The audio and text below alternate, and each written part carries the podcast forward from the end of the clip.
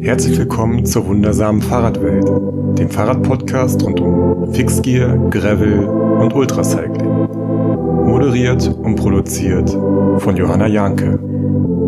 Ja, es ist richtig heiß draußen. Ich hoffe, ihr habt irgendwie einen Weg gefunden, mit diesen Temperaturen klarzukommen. Lasst euch vielleicht den Fahrtwind um die Ohren wehen oder sitzt irgendwo am Meer und atmet die kühle Salzluft ein. Ich würde es euch gönnen. Ich bin gerade zu Hause, ich mache den Podcast fertig, sitze am Rechner, versuche irgendwie für Durchzug äh, zu sorgen, dass äh, zumindest ein bisschen Erfrischung habe zwischendurch und vielleicht schaffe ich es ja später auch noch mal aufs Rad.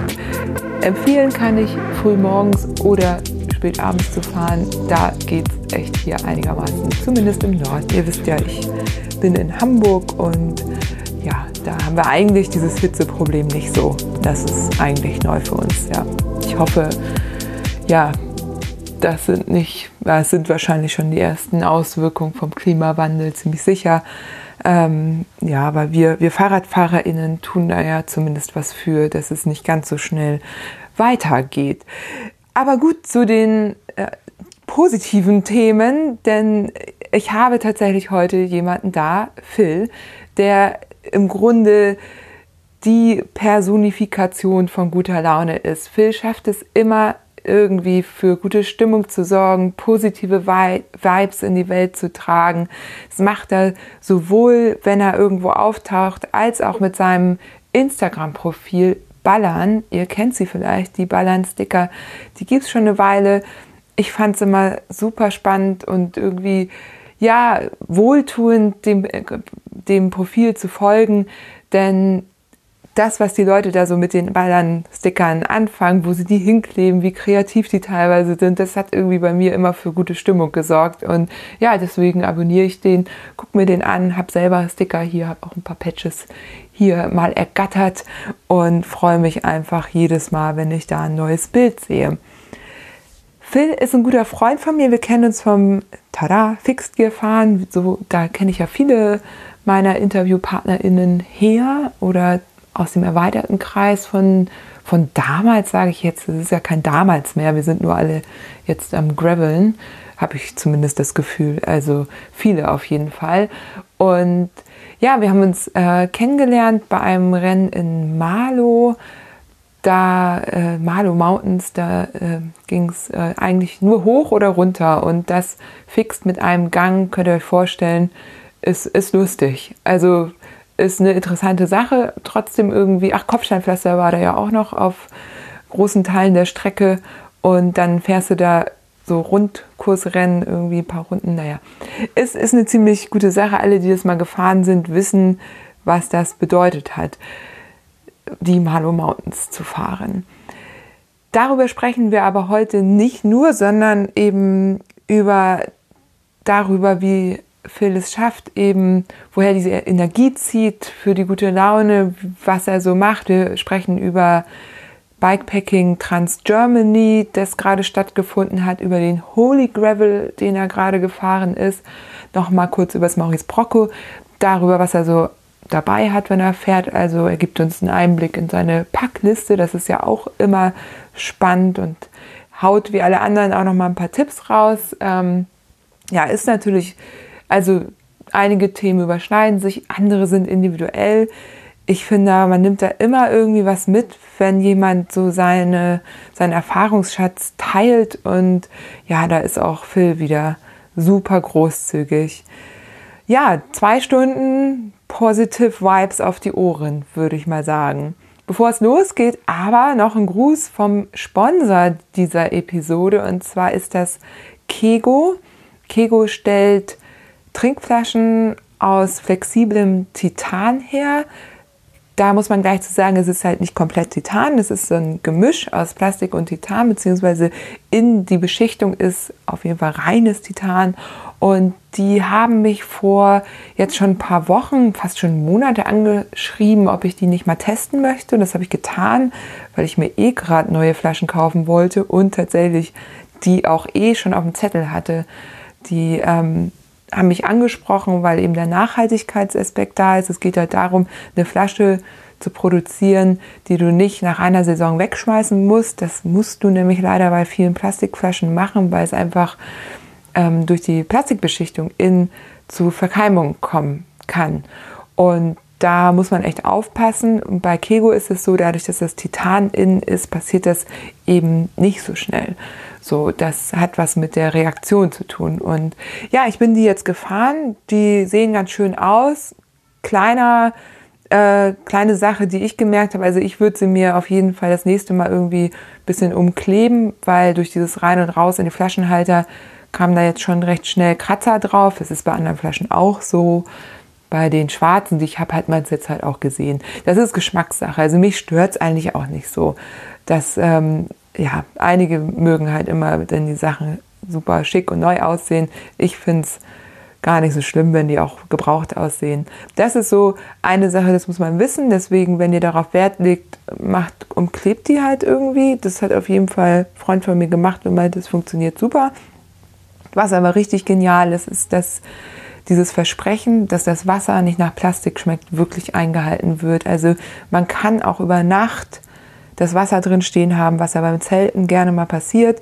Na, dann stellt man sich die irgendwie, man ist ja auch vielleicht irgendwo, wo es gar nicht direkt frisches Wasser gibt, hat halt Wasser abgefüllt vor, dann steht das über Nacht und es schmeckt halt am nächsten Tag wirklich noch wie Wasser.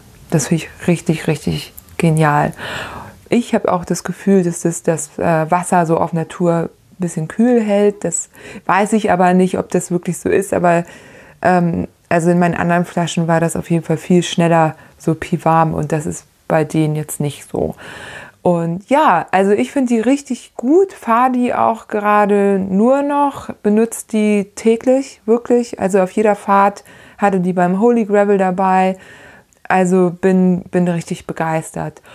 Und das Tolle ist, Kego hat einen Code mitgebracht. Damit bekommt ihr 15% Rabatt. Der Code heißt Fahrradwelt, groß und zusammengeschrieben, also einfach F-A-H-R-R-A-D-W-E-L-T. Ähm, Großbuchstaben, ein Wort. Und für jede Flasche, die ihr kauft, gibt es auch einen kleinen Betrag in die Podcast-Kasse. Also ihr supportet auch den Podcast, wenn ihr die kauft. Natürlich solltet ihr die nur kaufen, wenn ihr die braucht. Aber wenn, dann äh, freue ich mich sehr, weil ihr damit eben ein bisschen Kohle hier in die Podcast-Kasse spielt. Das dazu gesagt. Nun ist der Werbeblock auch zu Ende. Ähm, danke an den Supporter. Ihr wisst, ohne diese Supporter könnte ich das nicht so machen, wie ich es mache. Und deswegen bin ich da sehr dankbar.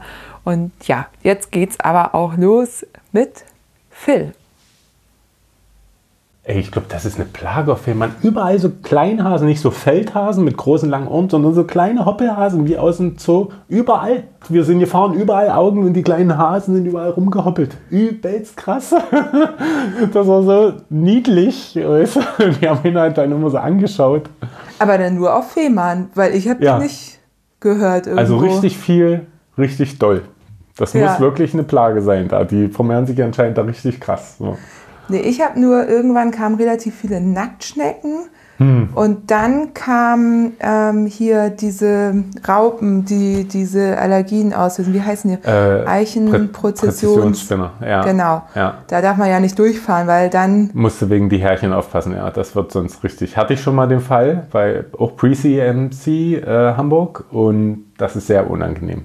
Was passiert da genau? Die kleinen Härchen... Äh, sind so leicht und wenn dann so ein Tag wie heute ist, wenn es windstill ist, brauchst du dir keine Sorgen machen. Da passiert nichts. Da kannst du da vorbeifahren an so einem Baum, alles cool. Ist ja meistens so äh, groß ausgeschüttet alles. Ähm, aber wenn es so windig ist, äh, durch den Wind trägt das die kleinen Härchen äh, durch die Gegend und die landen dann überall so ein bisschen auf deiner Haut und was weiß ich nicht. Und die sind wie so, so Nesseln, ja. Die verursachen dann so richtig Pusteln. Und das wird richtig schlimm, weil das juckt wie Sau. Man darf da nicht jucken, sondern juckt man das auf. Ja, auf Mallorca waren die ja irgendwie relativ verbreitet eine Zeit lang. Ja, und genau, jetzt kommen die genau. halt auch hierher. Ja, ja, also kleine wirklich, schwarze. Das ist wirklich eine schwierige Sache, weil so wie wir, wenn wir dann durch den Wald durchfahren, kann das schnell mal gehen. Du, du, man konzentriert sich aber nicht auf solche Sachen. Man konzentriert sich, wie der Wegverlauf ist und alles. Also. Ja, bei eurem Tempo sowieso. Ich sitze hier ja. nämlich mit Phil. äh, Ballern. Und Ballern ist auch das äh, Motto. Ich habe es mir direkt äh, notiert. Ähm, hart chillen, hart ballern oder andersrum. Hart ballern, hart chillen. Ja. Und ihr seid gerade die, äh, den Holy Gravel zusammengefahren, zu fünft in der Gruppe. Genau, genau. Wir haben uns auch ein paar Mal gesehen, am Ende dann nicht mehr, weil ihr die lange Tour gefahren seid. Mhm. Und wir, haben ja, wir sind ja die Kur, also es gab ja zwei Möglichkeiten. Wir sind die 555er und ihr seid über 700 am Ende. 740, glaube ich, 742. Ich habe jetzt nicht nochmal geschaut und zusammengerechnet, aber so in der Dreh war es. Ja, wie war's? Ich liebe es einfach, weil es, weil es Abenteuer für mich ist und, und du dem Alltag ent, äh, entfließt. Und, äh, und der größte Part für mich ist, glaube ich, ich glaube, es äh, ist in der Wiege zwischen dem Fahrradfahren und der Anstrengung und was man so erlebt und dem sozialen Faktor. Ich würde solche Sachen äh, nie alleine im Rennmodus fahren, wenn es jetzt nicht direkt ein Rennen ist. Also ich meine jetzt so TCR, äh, Atlas Mountain Race, ja, würde ich definitiv nur alleine machen, weil ich weiß, dann bin ich ein bisschen zu eigen und da brauche ich auch meinen eigenen Modus, meinen eigenen Tunnel. Das kennt wahrscheinlich jeder so ein bisschen. Ähm, aber das äh, finde ich am schönsten, die Gemeinschaft und Gemeinschaft, dieses Abenteuer zu erleben. So. Und das ist absolut herrlich. Ich finde das super, super schön. Worauf kommt es dann an? Weil wir waren zum Beispiel zu zweit, sind relativ eingespielt, wissen irgendwie, ne, wie wir aufeinander Acht geben können, aber zu fünft ist es ja nochmal eine andere Sache. Was sind da so die größten Herausforderungen?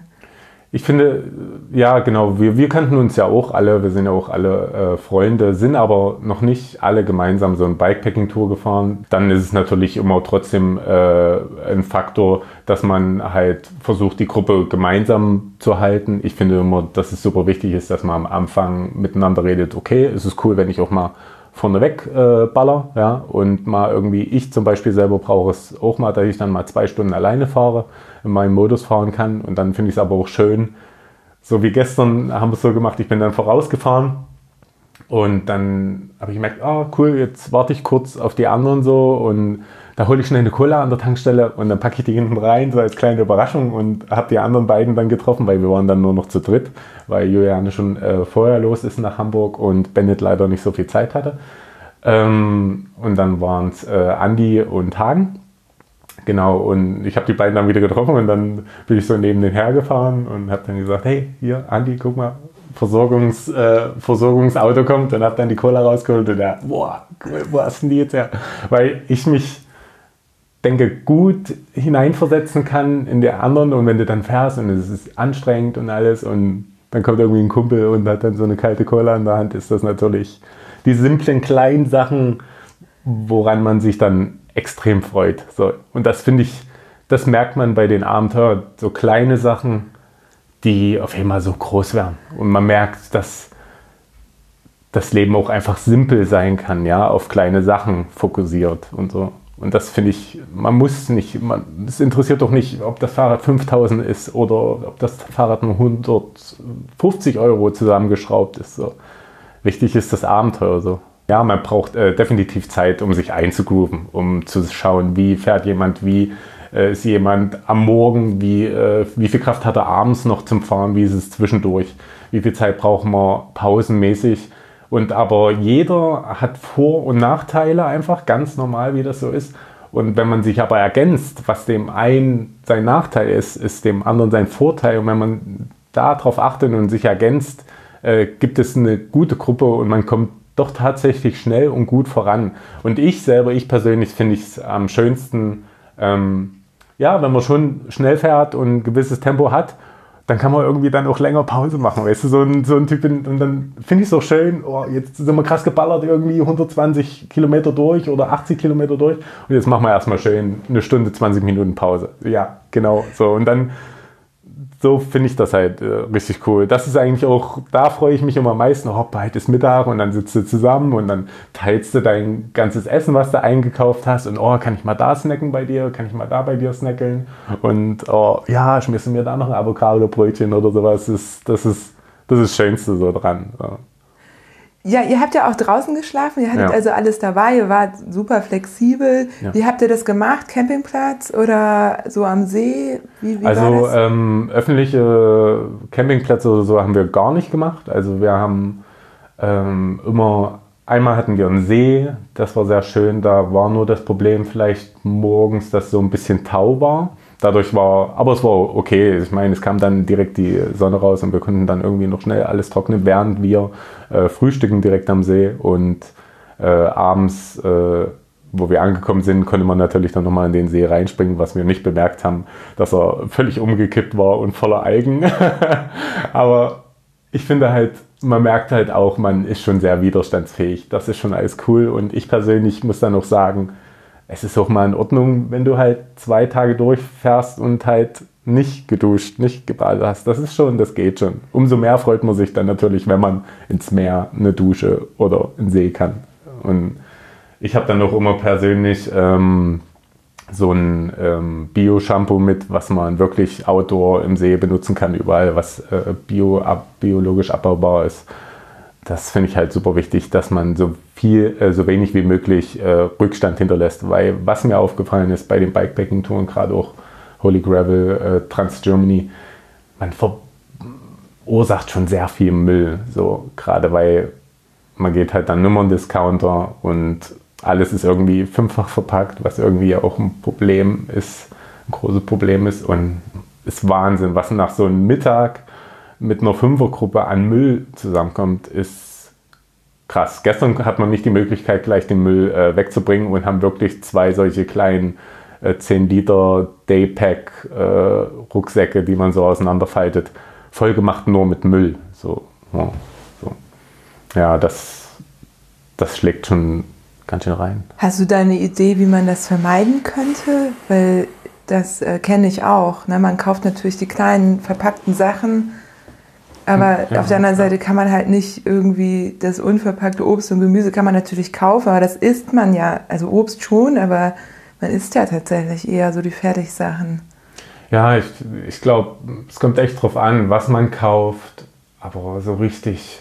Ich meine, jeder weiß es ja auch, wenn man dann kurz vorm äh, Discounter ist und weiß, okay, wir steuern jetzt den nächsten Discounter an oder irgendwie, wo es Essen gibt, hat jeder so was Spezielles, oh, überlegt schon im Kopf, oh, was möchte ich essen so und rennt dann rein und mit Hunger und dann ist oftmals äh, die Augen größer als der Magen und man nimmt immer irgendwas mit. So. ich denke da bloß an Andy, ähm, der auch ein Teil mit äh, vom Trans Germany äh, mitgefahren ist. Er ist dann so eingesprungen und dann ähm, äh, so drei, vier Tage so, glaube ich, mitgefahren. Ich weiß es gar nicht mehr genau. Es ist richtig schwierig, äh, das für mich zusammenzubekommen, weil insgesamt bin ich ja neun Tage gefahren, neun Tage und zehn Stunden oder sowas. Ähm, und das morpht dann alles zu einem und das auseinanderzuhalten ist richtig schwierig für mich. Ich weiß nicht, ob es der anderen auch so geht, wenn man länger als drei, vier, fünf Tage fährt. Und er hat dann halt irgendwie äh, einen halben Tag oder einen ganzen Tag tatsächlich eine Pringles-Dose hinten im Jersey mit, mitgefahren und so eine anderthalb Liter Wasserflasche. So. Was, was auch ein Vorteil war, weil dann hat man schnell wieder Wasser zum Auffüllen. Ja, Gerade in so äh, Gegenden Brandenburg, äh, Müritz, da alles ringsherum, ist es doch sehr schwierig, äh, an den nächsten Discounter und am Wasser zu kommen. Also wenn man dann einen Friedhof findet, ist man doch sehr beruhigt und, und glücklich, dass man dann richtig alles auffüllen kann. So. Genau. Ja, machen wir doch mal den, den Sprung zur Bikepacking Trans Germany. Ja. Klar, neun Tage im Vergleich zu vier Tagen. Da bist du halt noch mehr raus. Die Gegenden, das ist noch mehr remote. Ähm, also weg von der Zivilisation, ja. sagtest du schon. Wie kann man das sonst noch so äh, vergleichen? Also oder nenn doch mal ein paar Eckdaten von der Bikepacking Trans Germany. Ja, ähm, also das Trans Germany war insgesamt von der Kilometeranzahl, ich glaube, ich bin gefahren dann zum Schluss, angegeben ist es mit 1600, äh, ich bin dann glaube ich so um die 1750, 1800 gefahren. Ähm, Höhenmeter waren so 22, 23.000, äh, wo man dazu sagen muss, was sich auf der Strecke erstmal okay anhört, aber äh, die Höhenmeter sind auf jeden Fall auf der ersten Hälfte. Und dann wird es nämlich schon sehr interessant und wird es auch dann sehr interessant.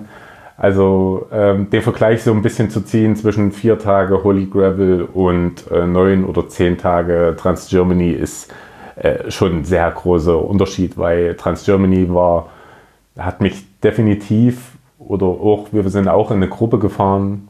Vier, also fünf waren wir maximal. Zum Ende hinzu bin ich, äh, sind die, bin ich zu zweit gefahren mit jemand anderem, den ich, äh, den wir am ersten Tag schon kennengelernt hat, haben. Und äh, der Dominik, schöne Grüße gehen raus. Und ähm, ja, das war schon sehr anspruchsvoll, so das Terrain, alles was der Erzgebirgskamm so zu bieten hat, Offroad-mäßig und definitiv, wo man sich dann sagt, ey, Gott sei Dank wiegt mein Bike irgendwie nur so 19, 20 Kilo komplett vollgepackt, weil man doch sehr viel einen Berg hochschiebt auch.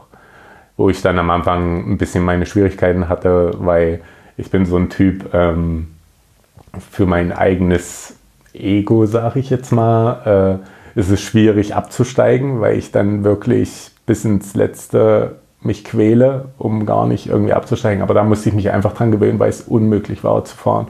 Weil es war nass, es waren rutschige Wurzeln, es waren, es waren einfach krasse Mountainbike-Trails. Und so ein Gravelbike, da kannst du auch 47er oder was weiß ich drauf haben.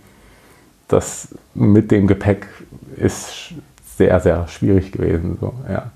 Ähm, ja, aber ich meine, äh, vom Terrain her war natürlich dann für mich das Holy Gravel eher mich kann jetzt nichts schocken, großartig so. Also man lernt dann schon sehr dazu bei so einer Trans Germany, weil da ist alles dabei, vom Sand bis Schlamm bis Wurzeln und Berge. So. Ja, wo ich meine, okay, ja, ich war jetzt auf ähm, 37er unterwegs und ja, es ist Fakt, äh, im Wald umso breiter, umso besser, aber man muss dazu auch sagen, es waren noch sehr viele äh, Gravel-Terrain 1, sage ich jetzt mal. Also richtig schnelle Wege, richtig schnelle Gravel-Wege dabei, wo man halt wirklich dann schnell unterwegs ist und dann irgendwie 32, 33 durch den Wald fliegt. So. Und, und da hat das natürlich dann wieder sehr Vorteile. Oder auch, ich meine, es waren 70 Prozent, 75 Prozent Offroad definitiv und der Rest davon Onroad. Ähm, und von den 70, 75 Prozent kann man nochmal ich würde sagen, so gute 10% wirklich sagen, die wirklich nur schiebbar waren. Was aber auch das Wetter äh, beeinflusst natürlich war. Das ist dann, also ein nasser Trail ist definitiv anders als ein trockener Trail. Das, das weiß jeder so. Ja, also ja, aber das sind die Herausforderungen, die es, äh, die es dann gilt, einfach zu meistern. Und, und das, das finde ich auch super interessant, wenn man merkt, okay, wow, jetzt komme ich doch schon an meine Grenzen und mal schauen, wie sich das so auslotet. So, und ich bin so eine, so, äh, so eine Person eigentlich, äh, ich scheue das dann nicht. Also ich merke es dann, wenn ich es dann übertreibe, okay, und spüre es dann auch so, bekomme es dann auch zu spüren. Aber es ist okay, das, für mich gehört das dazu. Also definitiv. Ist genauso wie, ich meine, wir sind Fix Gear Crits zusammengefahren. Ist lustig, dass sich das jetzt sehr verschoben hat, was natürlich auch Corona-bedingt ist. Ähm, aber, aber schön, sich dann wieder in, so wieder zu finden, ja, und zu merken, wow, das ist ein, eine whole another game a Fixed Gear Crit. So, aber da weiß man auch, weiß man auch, okay, wir fahren jetzt los und wir können auch crashen in der Kurve und es wird wahrscheinlich irgendwie ähm, ein bisschen Haut. Skins goes back, so alles cool. So. Ich weiß noch, wo wir uns kennengelernt Ja. haben. Ganz genau, Ja, definitiv. in, in Malo. Ja, ja. In, genau. dem, äh, Malo, in den Malo Mountains. Dieses grausame. so lange her. Das, ja, ich habe gerade überlegt, wie lange das wie her viel ist. dazwischen ist mittlerweile Ja. schon. Ja. Ich glaube, es, es ist, glaube ich, gar nicht so, also in Jahren, aber es ist so viel passiert Ja, ja, genau, seitdem. genau. Und dann stand sie vor mir und hat mich, irgendwie angestrahlt und ich war so, okay.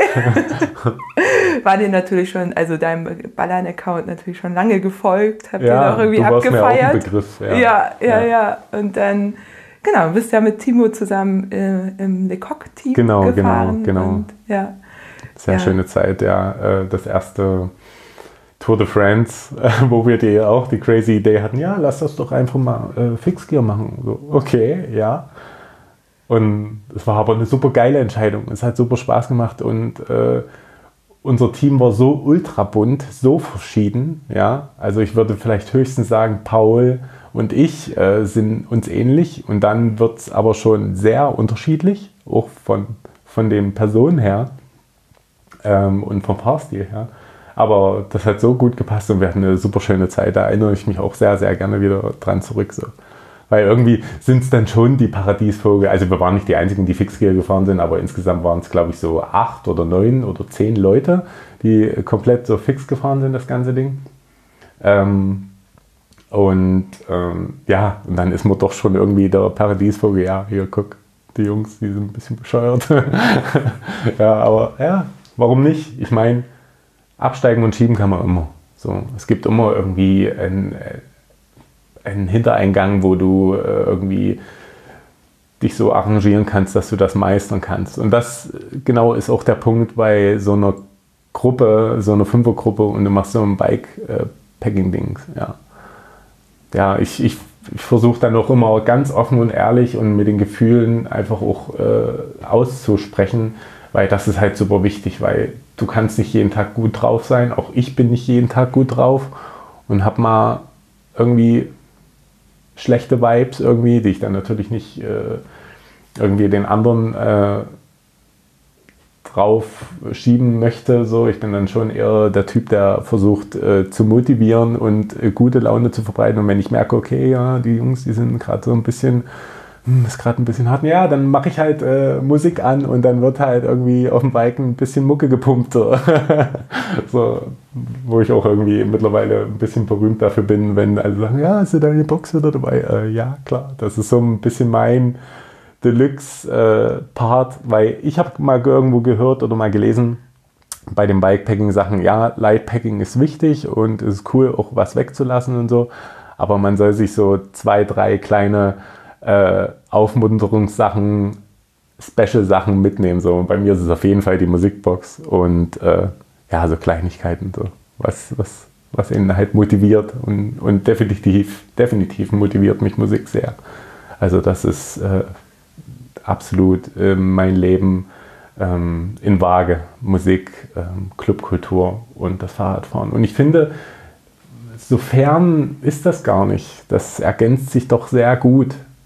Ja, es kommt immer nur darauf an, auf was für einen Blickwinkel das man sieht. Man, äh, ich meine, der Begriff Outdoor-Disco ist äh, jetzt mittlerweile auch so ein bisschen reingekommen und auch so in dieser Bikepacking-Szene, was ich super gut finde. Man kann so ein Bikepacking-Gravel-Rennen, äh, Ausfahrt auf jeden Fall richtig als Fun und so ein bisschen gestalten. So. Das ist schon, ist schon ziemlich cool. Und ich meine, Bennett und ich sind da ganz vorne mit dabei, was, was den Begriff betrifft. So, ja, er hatte, hatte auch da richtig Bock. Ich meine, so haben wir uns auch kennengelernt.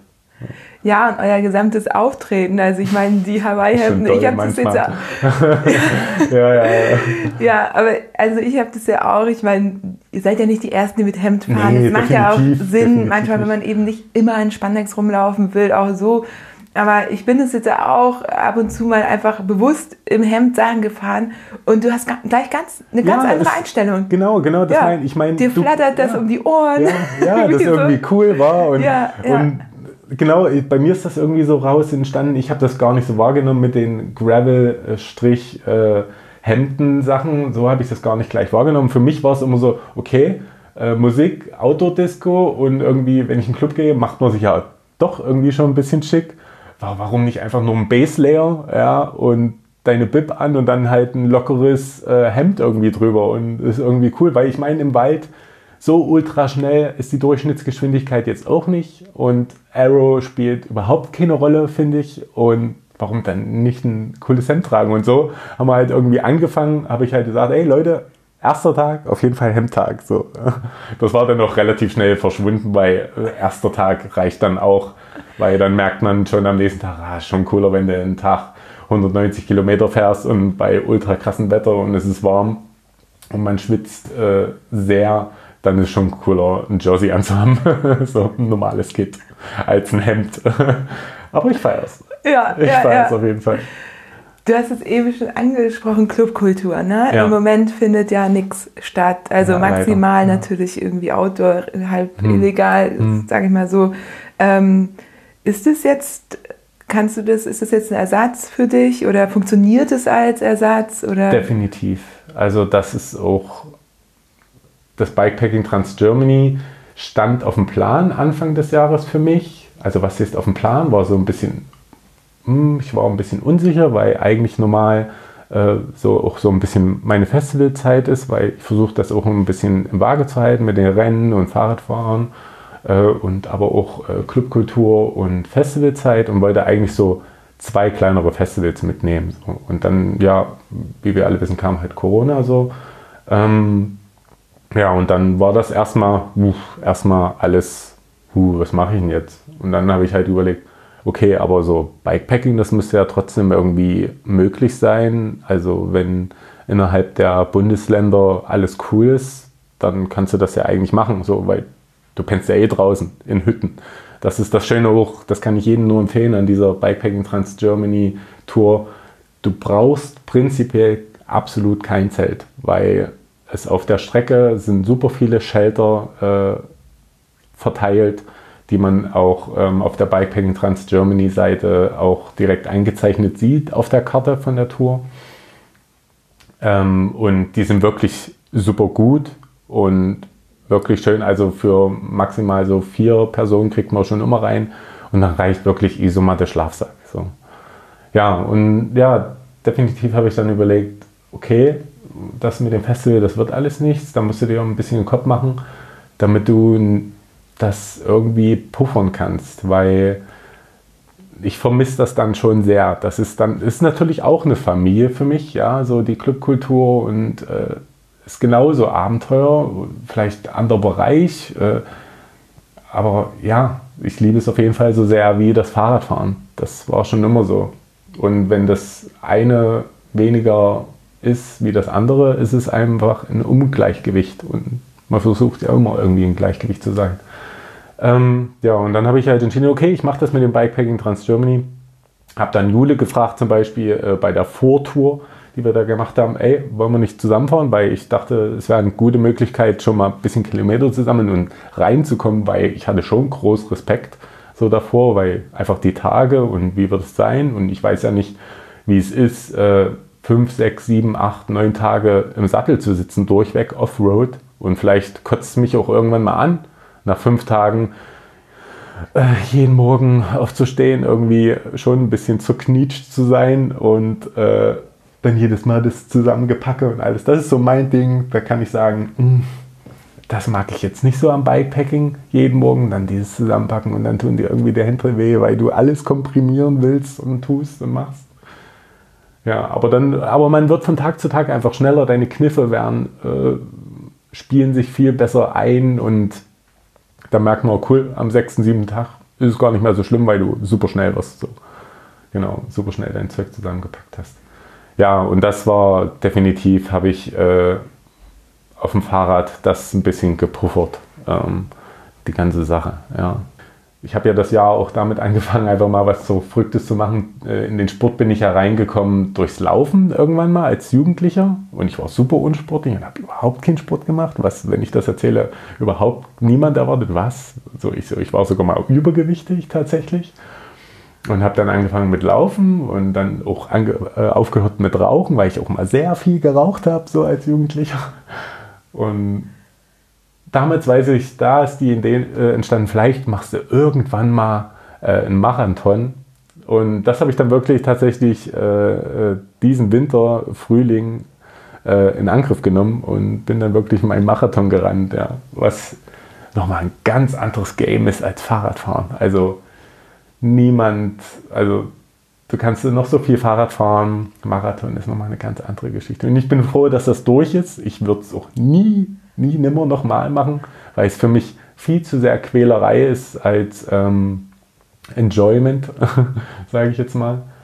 Ja, aber trotzdem laufe ich äh, weiterhin gerne. Aber Marathon muss nicht sein unbedingt. Du bist den ja aber auch alleine gelaufen. Ja, ich bin ne? dann alleine gelaufen äh, und, und mit Trailrucksack und mit Getränken dran. So äh, ohne jeglichen Support, ja, das spielt definitiv eine Rolle, ja, klar. Ich glaube nämlich, wenn du den als, also nicht, dass ich einen Marathon runterspielen möchte, also ich bin auch noch keinen gelaufen, auch noch Ich habe auch kein Bedürfnis danach, das Ja, zu tun. okay, ja, So, ich- aber ja. ich glaube, wenn da so, ein, so wie in Hamburg hier irgendwie du permanent angefeuert wirst, du Verpflegungsstellen hast, ist es, Genau. glaube ich, auch nochmal eine andere. Ist das Sache definitiv eine andere Sache, ja, das stimmt. Ja, weiß nicht, ich, in mir ist da so eine imaginäre Bucketlist aufgepoppt und ich äh, wusste, der Gedanke, der hängt da hinten irgendwo noch in der Schachtel drin und du würdest das irgendwann einfach mal gerne machen, um, um zu sehen, wie das ist so. Und ja, es ist wirklich so, wie viele Profis oder äh, richtige Vollzeitläufer oder so sagen, der Marathon, der beginnt ab 30 Kilometer. Da fängt ein Marathon an und so war es auch. Aber war, war gut. Also ich bin gut in Suffern, kann, kann ich äh, von mir behaupten und äh, ja, kann schon das sehr weit bringen. So. Du hast eben angesprochen, dass du mit dem Rauchen aufgehört Mhm. hast. Du hast mir auch erzählt, dass du auch keinen Alkohol mehr trinkst. Genau, genau. Seit, seit Februar, ja, genau. Wie kam es zu der Entscheidung? Ähm, natürlich äh, so mit Clubkultur und je nachdem, wie man aufwächst und soziale Umfeld. Bei mir war es so, ich war viel im Jugendhaus und ja, da ist natürlich, gibt es auch Extreme so. Ja, aber ich habe mir einfach gedacht, so mit dem Alkohol, ich weiß nicht, ob das so, ich weiß nicht, ob das noch Sinn macht jetzt, so gerade, weil so die vegane Lebensweise kommt immer mehr in den Alltag hinein. Die Leute merken, hey, es ist gar nicht so schwierig und es gibt viele Ersatzprodukte, die auch nicht mehr utopisch teuer sind. Und äh, irgendwie selber anzubauen macht voll Spaß, weil man merkt, hey, ich habe da voll Energie reingesteckt und bekommt es dann im Endeffekt äh, wieder vom Geschmack und wie das aussieht und das Gemüse und das selber pflanzen. Das haben wir auch gestern gesehen. Wir haben bei Bennett im Garten, das ganze Gemüse kam aus dem Garten und es war ultra gut. So. Also gerade nach den vier, vier Tagen so was Schönes zu essen war Wahnsinn und es war ein ultra schöner Abend. Ja, und ich, ich habe das dann einfach versucht von außen zu sehen. Es ist bloß schade, dass unsere, ähm, unsere Gesellschaft äh, die legale Droge Alkohol ausgesucht hat, weil ich selber äh, denke, das ist definitiv die schlechteste, was man sich raussuchen kann. Aber ja, so ist es mal nun mal irgendwie unsere Gesellschaft dann, was das betrifft. Aber ich, ich habe dann irgendwann für mich festgestellt, es ist wirklich, es ist ja wirklich nur dieses eine bisschen, was man dann weglässt. Es bleibt alles so, wie es ist.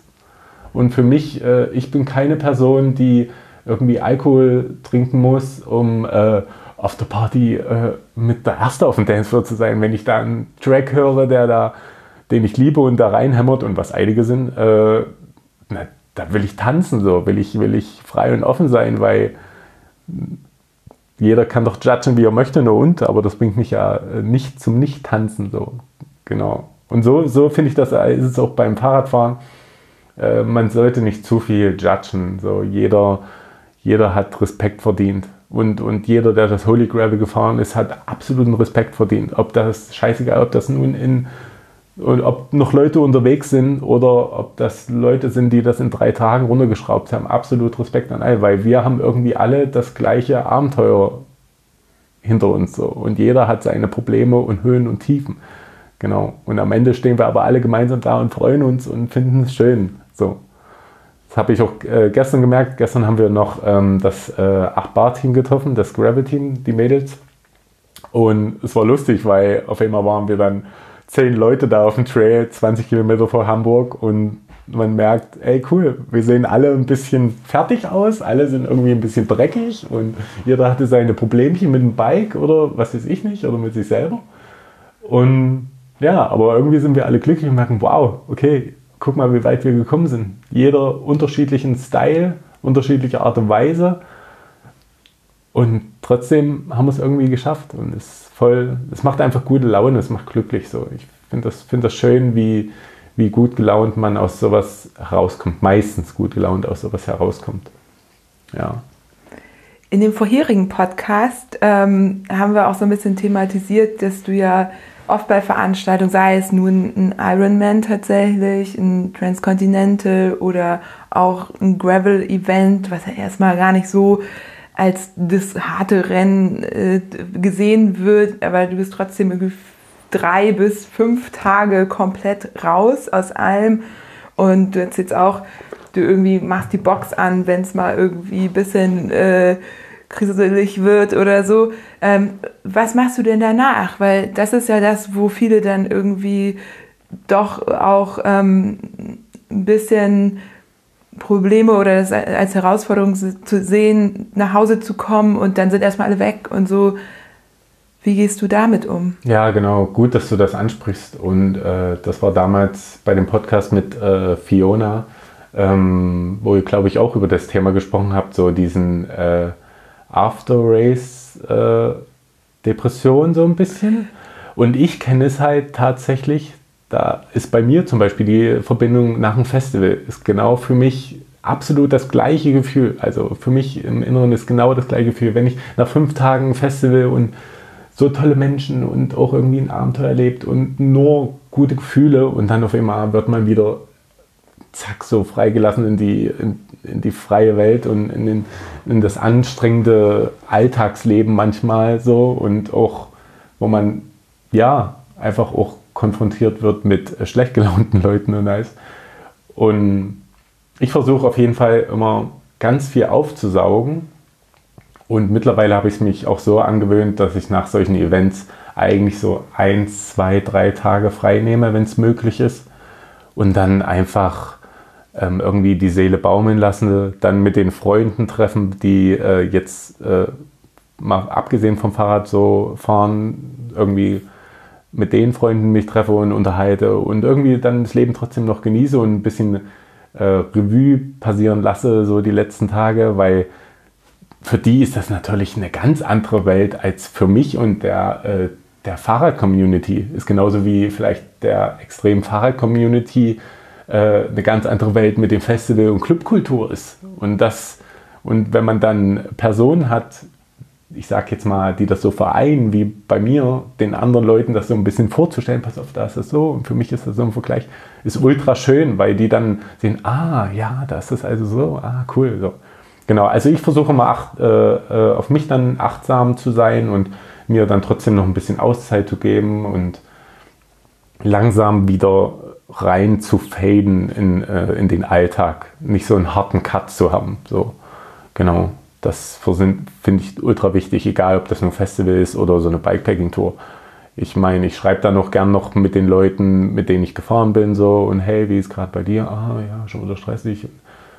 Ja, und dann versuche ich schon, ey, aber denk mal dran hier, wo man an dem einen Tag Hagen hat was ultra schönes gesagt, weil wir haben die letzte Nacht haben wir absolut keinen Schlafplatz gefunden. Wir sind lange gefahren. Wir hatten Maintenance-Probleme, die wir aber gemeinsam oftmals schön gelöst haben und Tipps und Tricks äh, aber natürlich, die Zeit ist ultra krass, wie die dann verrinnt an so einem Tag. Es wird immer schneller, die Sanduhr geht immer schneller und auf einmal steht man da, wow, wir müssen jetzt richtig Dampf machen, Leute, wir müssen jetzt richtig ballern und hier äh, belgischen Kreise machen und solche Faxen bei einer Bikepacking-Tour, damit wir es noch zum Rewe schaffen vor 22 Uhr.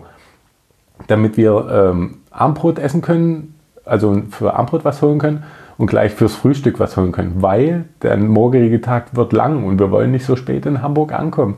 Das heißt, am besten ist äh, aufstehen, zusammenpacken, direkt dann da frühstücken, was, das, was man hat. So, das ist halt die schnellste Lösung, finde ich, als irgendwo dann nochmal hinzufahren und hinzusetzen und dann weiß man, dann muss man bestellen und weiß man, vertrödelt man noch mehr Zeit.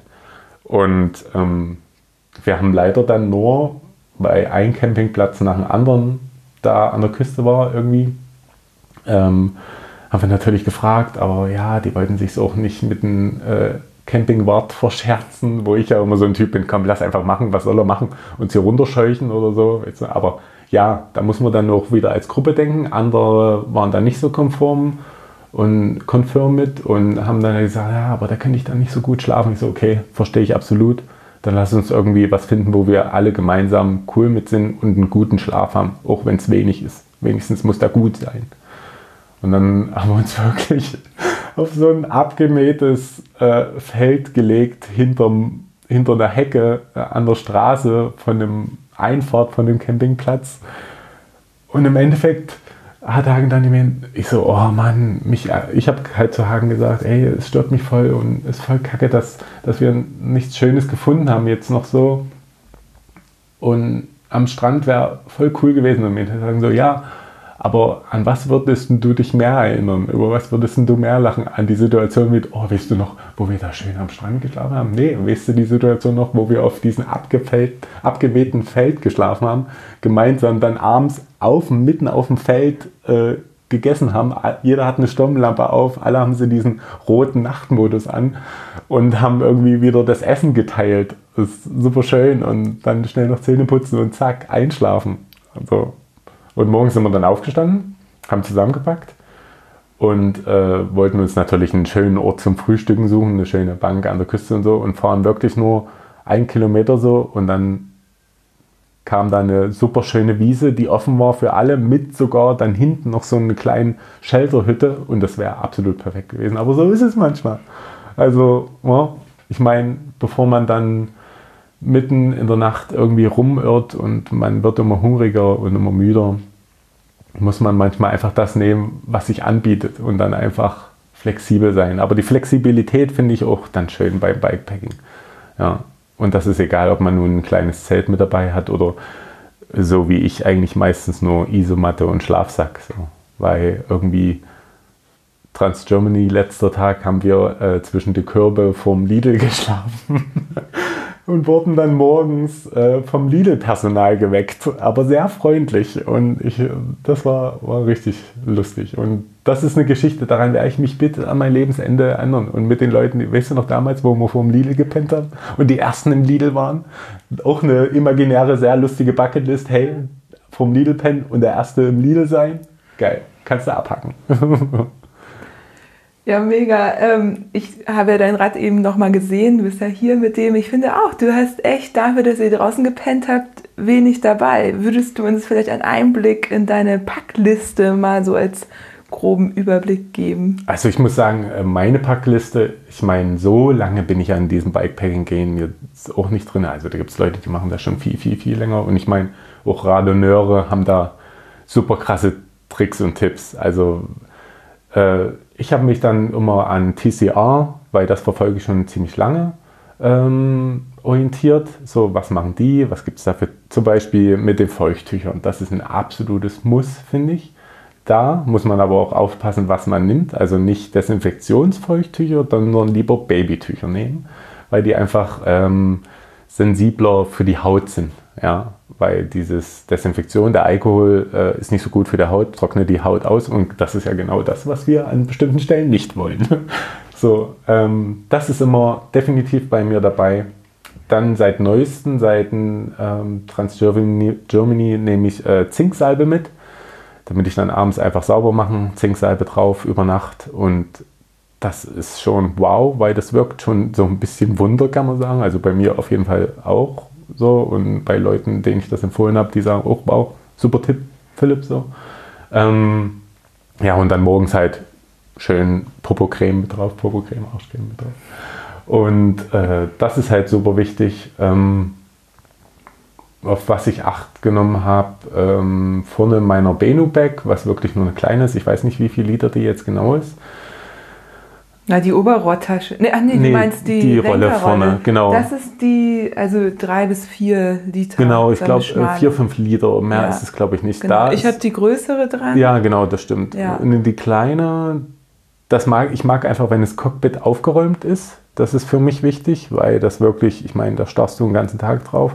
Und das ist für mich super wichtig. Ich mag da nicht, wenn da irgendwas rumbaumelt, rumflackert oder irgendwas. Also das muss schon alles schön tight sein, so gerade beim Bikepacking.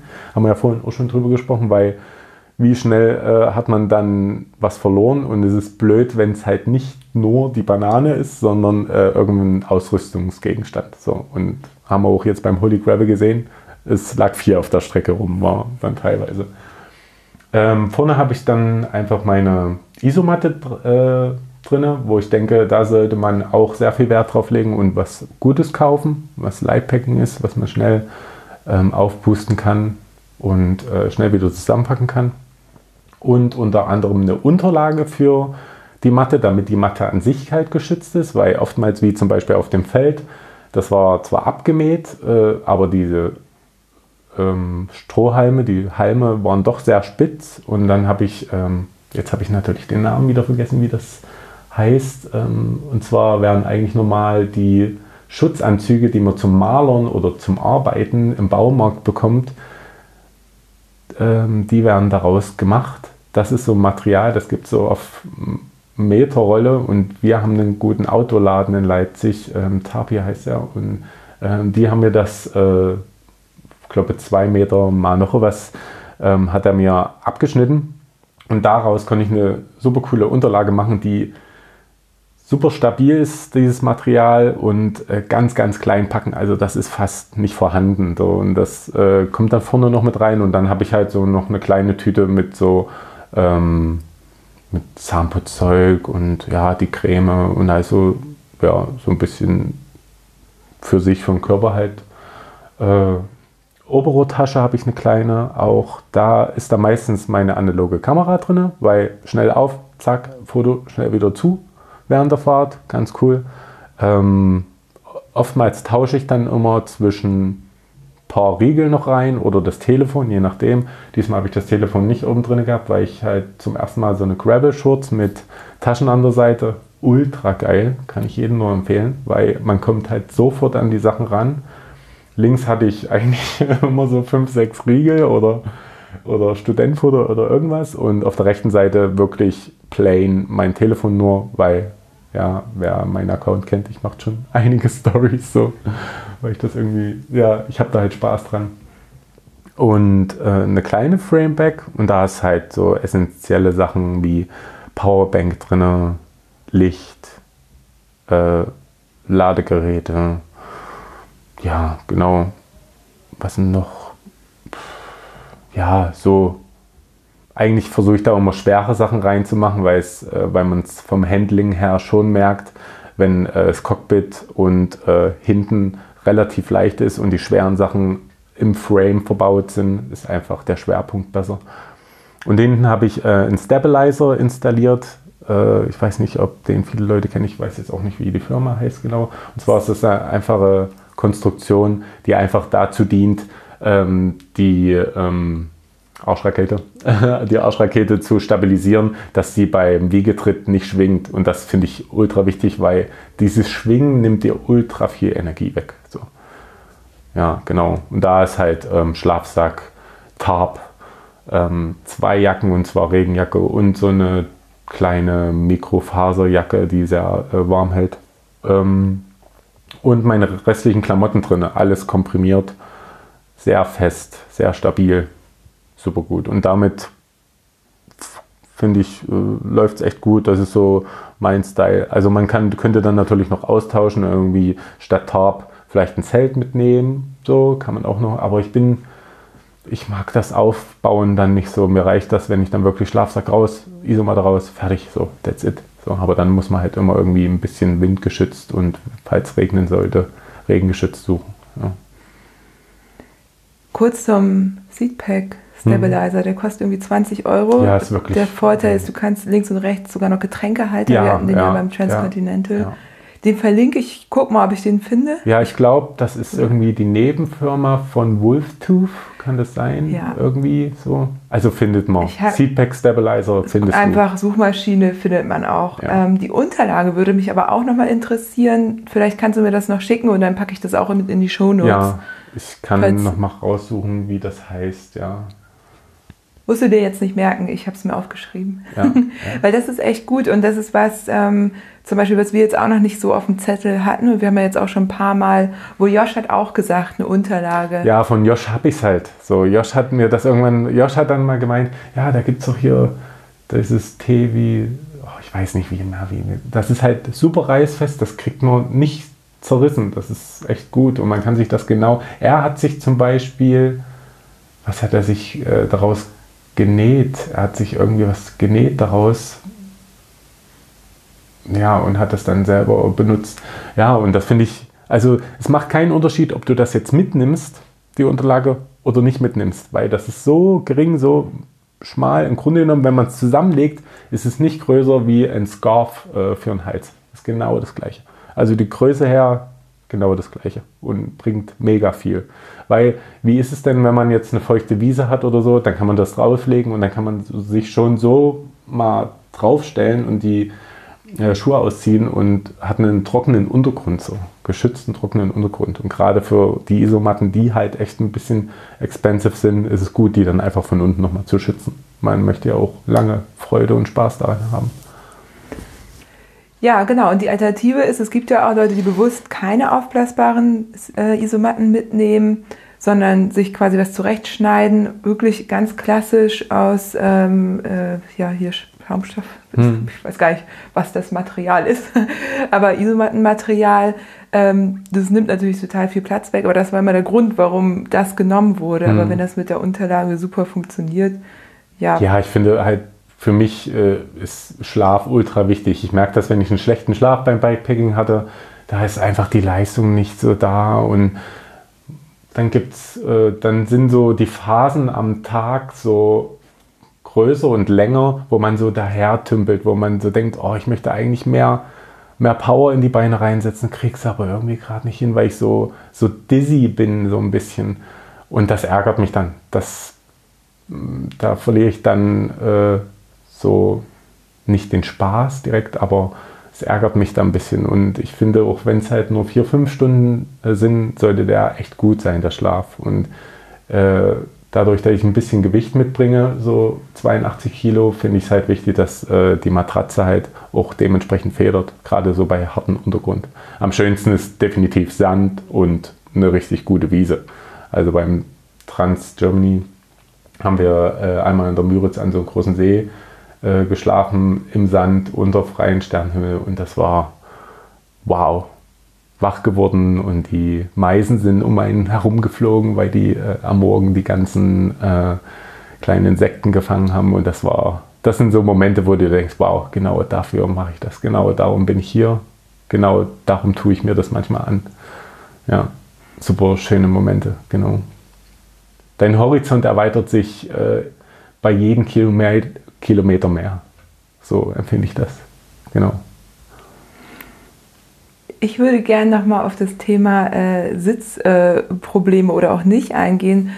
Wenn ihr draußen geschlafen habt, habt ihr ja nicht unbedingt die Möglichkeit gehabt, die Hosen durchzuwaschen. Und du hast auch schon gesagt, du hast sie nicht gewaschen. Äh, wie reinigst du die dann? Ehrlich gesagt, äh, nicht so viel. Also ich, vielleicht habe ich Glück auch mit dem Sitzen. Ich bin auch ähm, das darf man eigentlich gar nicht erzählen. Ich hatte einen Sattel von ähm, einer sehr namhaften Firma, die mit S beginnt. Äh, und äh, da war der vordere Teil der Carbonschale gebrochen. Das heißt auf der rechten Seite. Und das hat sehr eingefedert. Und war aber wirklich äh, schon gebrochen, was eigentlich nicht so cool ist, weil das Carbon, wenn das irgendwo reinpiekst oder so. Und damit bin ich äh, über 2000 Kilometer gefahren bis ich dann irgendwann gemerkt habe, okay, meine Hosen bekommen Löcher von dem Sattel, weil, der, ähm, weil das Carbon da immer dran reibt. Und dann habe ich mir mal dann endlich mal einen neuen Sattel geholt oder hatte Zeit dafür. Eigentlich ist das überhaupt nicht mein Style. Ich bin schon ein Typ, der muss alles stimmen und perfekt sein am Bike und dann kann ich losfahren. Man sieht mich auch selten mit einem dreckigen Bike losfahren. Ein bisschen nerdy, ein bisschen Perfektionist dann. Ähm, genau, ja. Und aber da habe ich dann schon gemerkt, äh, nach den 2000, 3000 Kilometern äh, Trans-Germany plus die Tour, die ich vorher mit Juliane gemacht habe, äh, wie sich halt auch die Sitzknochen so richtig abgezeichnet haben auf dem Sattel. Da hatte ich vorher auch noch nie, was aber auch gut zu sehen ist. Okay, dann so wie die Sitzknochen angeordnet waren, das sieht gut aus, denke ich, dass es passt und ich habe keine Beschwerden. Aber was ähm, die Hygiene betrifft, eigentlich an, an, der Hose an sich vergreife ich mich nie. Ich kenne ein paar Leute, die dann zum Abend äh, das Pad so ein bisschen Desinfektionsspray äh, einsprühen. Aber das mache ich nie. Ich kümmere mich nur rein immer um das Hinterteil. so, das ist, das ist schon wichtig. Ich finde, Baden bringt auch immer ein bisschen was. Das dann, wie gesagt, dieses Bio-Shampoo, was man im See benutzen kann. Also wenn man dann schon das mindestens alle zwei, höchstens drei Tage schafft, äh, dann sich irgendwie zu baden, dann ist es eigentlich ganz cool. Aber war, da sind wir Körper, wir Menschen alle unterschiedlich, war, was Sattel betrifft, ähm, wie äh, die Gesäßbeschwerden sind. also es ist jetzt nicht so, dass ich nie Beschwerden habe. Wenn ich äh, nach den Trans Germany natürlich drückt das und man hat Druckstellen und meine Hände finde ich teilweise ein bisschen schlimmer, weil ich schon die Person bin, die dann sehr viel Kraft äh, und sehr, sehr verkrampft teilweise manchmal schon bei den Trails runter, weil du natürlich das Gewicht und alles handeln musst. Ich meine, ich, mein Fahrergewicht mit Fahrrad insgesamt waren 104 Kilo. So, und das ist schon nicht ohne. Also, wenn dann eine Abfahrt kommt, hatten wir jetzt auch dieser Boxberg. Das erinnert mich an diese Geschichte jetzt beim Holy Gravel. Äh, da kam der Boxberg und Bennett und ich fahren da hoch. Und rechts war er so ein bisschen sandig und man hat schon gesehen, aha, das ist ein bisschen schwierig. Lass doch so links die Linie nehmen, weil da war so Wiese. Was wir aber nicht so richtig gesehen haben, dass in den Wiesen so richtig krasse Sprünge mit drin waren. Und Bennett meinte dann plus unten, wow, das war echt außerhalb der Komfortzone und ich darf sagen, wir hatten die Bikes nicht mehr richtig unter Kontrolle. Wir waren nur noch Gast auf dem Bike. Und ja, so hat sich auch sehr angefühlt, weil du so festgehalten hast, den Lenker, dass du gar nicht mehr richtig im Grunde genommen bremsen kannst. So. Also okay, dann muss man irgendwie Vertrauen in sich haben und alle Skills auspacken, die man irgendwie gesammelt hat beim Fahrradfahren und das irgendwie kontrollieren. Da finde ich halt umso, bin ich immer sehr froh, dass irgendwie das Fahrrad dann nur 19 oder 20 Kilo wiegt, das kann man dann schon nochmal anders handeln als ein 25 Kilo schweres Fahrrad oder so. Auf Aber da ist Fall, auch jeder ne? anders. Also ich meine, es gibt natürlich Leute, die dann einfach sicher so einen Berg runterfahren, aber es gibt dann auch Leute wie mich, die dann, oh, mal schauen, lässt einfach mal laufen und so, mal gucken, wie schnell du wirst. So. Ja, kann gut gehen, kann aber auch manchmal äh, ein bisschen schwierig werden. Ich fand es spannend beim Holy Gravel, weil tatsächlich in den Abfahrten hat sich das echt getrennt. Ne? Die hm. einen sind da, ich meine, teilweise lag es auch daran, was für ein Rad du gefahren Genau, bist, genau. aber da hast du auch gesehen, die ganzen Leute, die irgendwie den Winter über Crossen gehen, die haben natürlich ihr Rad ganz anders unter Jeder Kontrolle fährt eine gehabt. andere Linie, ja. Das Ja. äh, Line Choice ist äh, sehr interessant, gerade auch wenn wir in der Fünfergruppe fahren, okay, wie, wie fährt äh, Jule den Berg runter, wie, wie fährt Andi den Berg runter so. Und da ist jeder schon anders, so definitiv. Anders geht, jeder geht anders in die Kurve rein oder äh, hat andere Anbremspunkte und solche Sachen. Fährt anders einen Berg hoch. So, ich, ich zum Beispiel bin der Typ, ich kann viel gut machen, weil dadurch durch mein rela relativ höheres Fahrergewicht ähm, habe ich aber durchs Fixgefahren, denke ich, einen guten runden Tritt und kann dann gut rund treten im Berg hoch und was dann bei mir passt, so, wo jeder andere schon eigentlich in Wiegetritt geht, was ich eigentlich nicht so gerne mache, weil bei mir meistens einfach nur das Hinterrad völlig verrückt spielt und immer durchdreht. Und das, wenn du dann ein, zweimal Umdrehungen hast und die ins Leere gehen, ist es doof an dem Berg. So. ja, genau, darum bleibe ich meistens eher sitzen und versuche einen Gang zu wählen, wo ich jetzt richtig gut drücken und ziehen kann. Ja, das ist so eher mein Ding, da hochdrücken. Ja, ihr habt das ja mitbekommen. Du bist ja auch an uns vorbei. Und das Momentum spielt natürlich Ja. eine Rolle. Was man beim Fixgear-Fahren sehr gut merkt, Momentum spielt absolut eine Rolle. Den Schwung mitnehmen von irgendeiner Abfahrt, um den nächsten Berg hochzukommen. Das ist mal so ein bisschen Taktikspiel. Beim Fixgear ist das Schöne, du brauchst dich auf das Schalten nicht konzentrieren, sondern wirklich nur stumpf drücken und ziehen. Wo das Schalten dann schon nochmal beim Bikepacking eine Rolle spielt. Bist du der, richtig- hast du den richtigen Gang, hast du am richtigen Zeitpunkt geschalten am Berg. So, genau. Das merkt man, aber da, das lernt man bei jedem Kilometer immer dazu. Und jeder fängt auch mal an. Gestern hatten wir auch das Thema in der Gruppe, wie haben wir eigentlich so angefangen mit Fahrradfahren und wie jeder schon ultra viele, niemand ist perfekt auf dem Fahrrad und je- jeder hat mal angefangen und irgendwelche blödsinnigen Sachen gemacht. So, das ist genau, das finde ich halt auch wichtig. Don't forget your background, wo du herkommst. Ja, jeder hat angefangen und jeder war mal komisch auf dem Fahrrad und sah komisch aus und hatte eine komische Haltung. So. Und uns allen tut der Po weh nach so und so viel Kilometer. Es gibt niemanden, der sagt, ach nö, easy. Bikepacking Trans Germany, ganz normal so. Ich habe nichts davon getragen so. Ja, das ist immer ganz gut, sich das äh, in Erinnerung zu Ja, rufen. Tatsächlich. Ja. Finde ich auch. Es äh, erdet einen dann auch immer noch mal Ja, so ein genau, bisschen. genau. Das ist der Punkt. Man, man hebt nicht ab.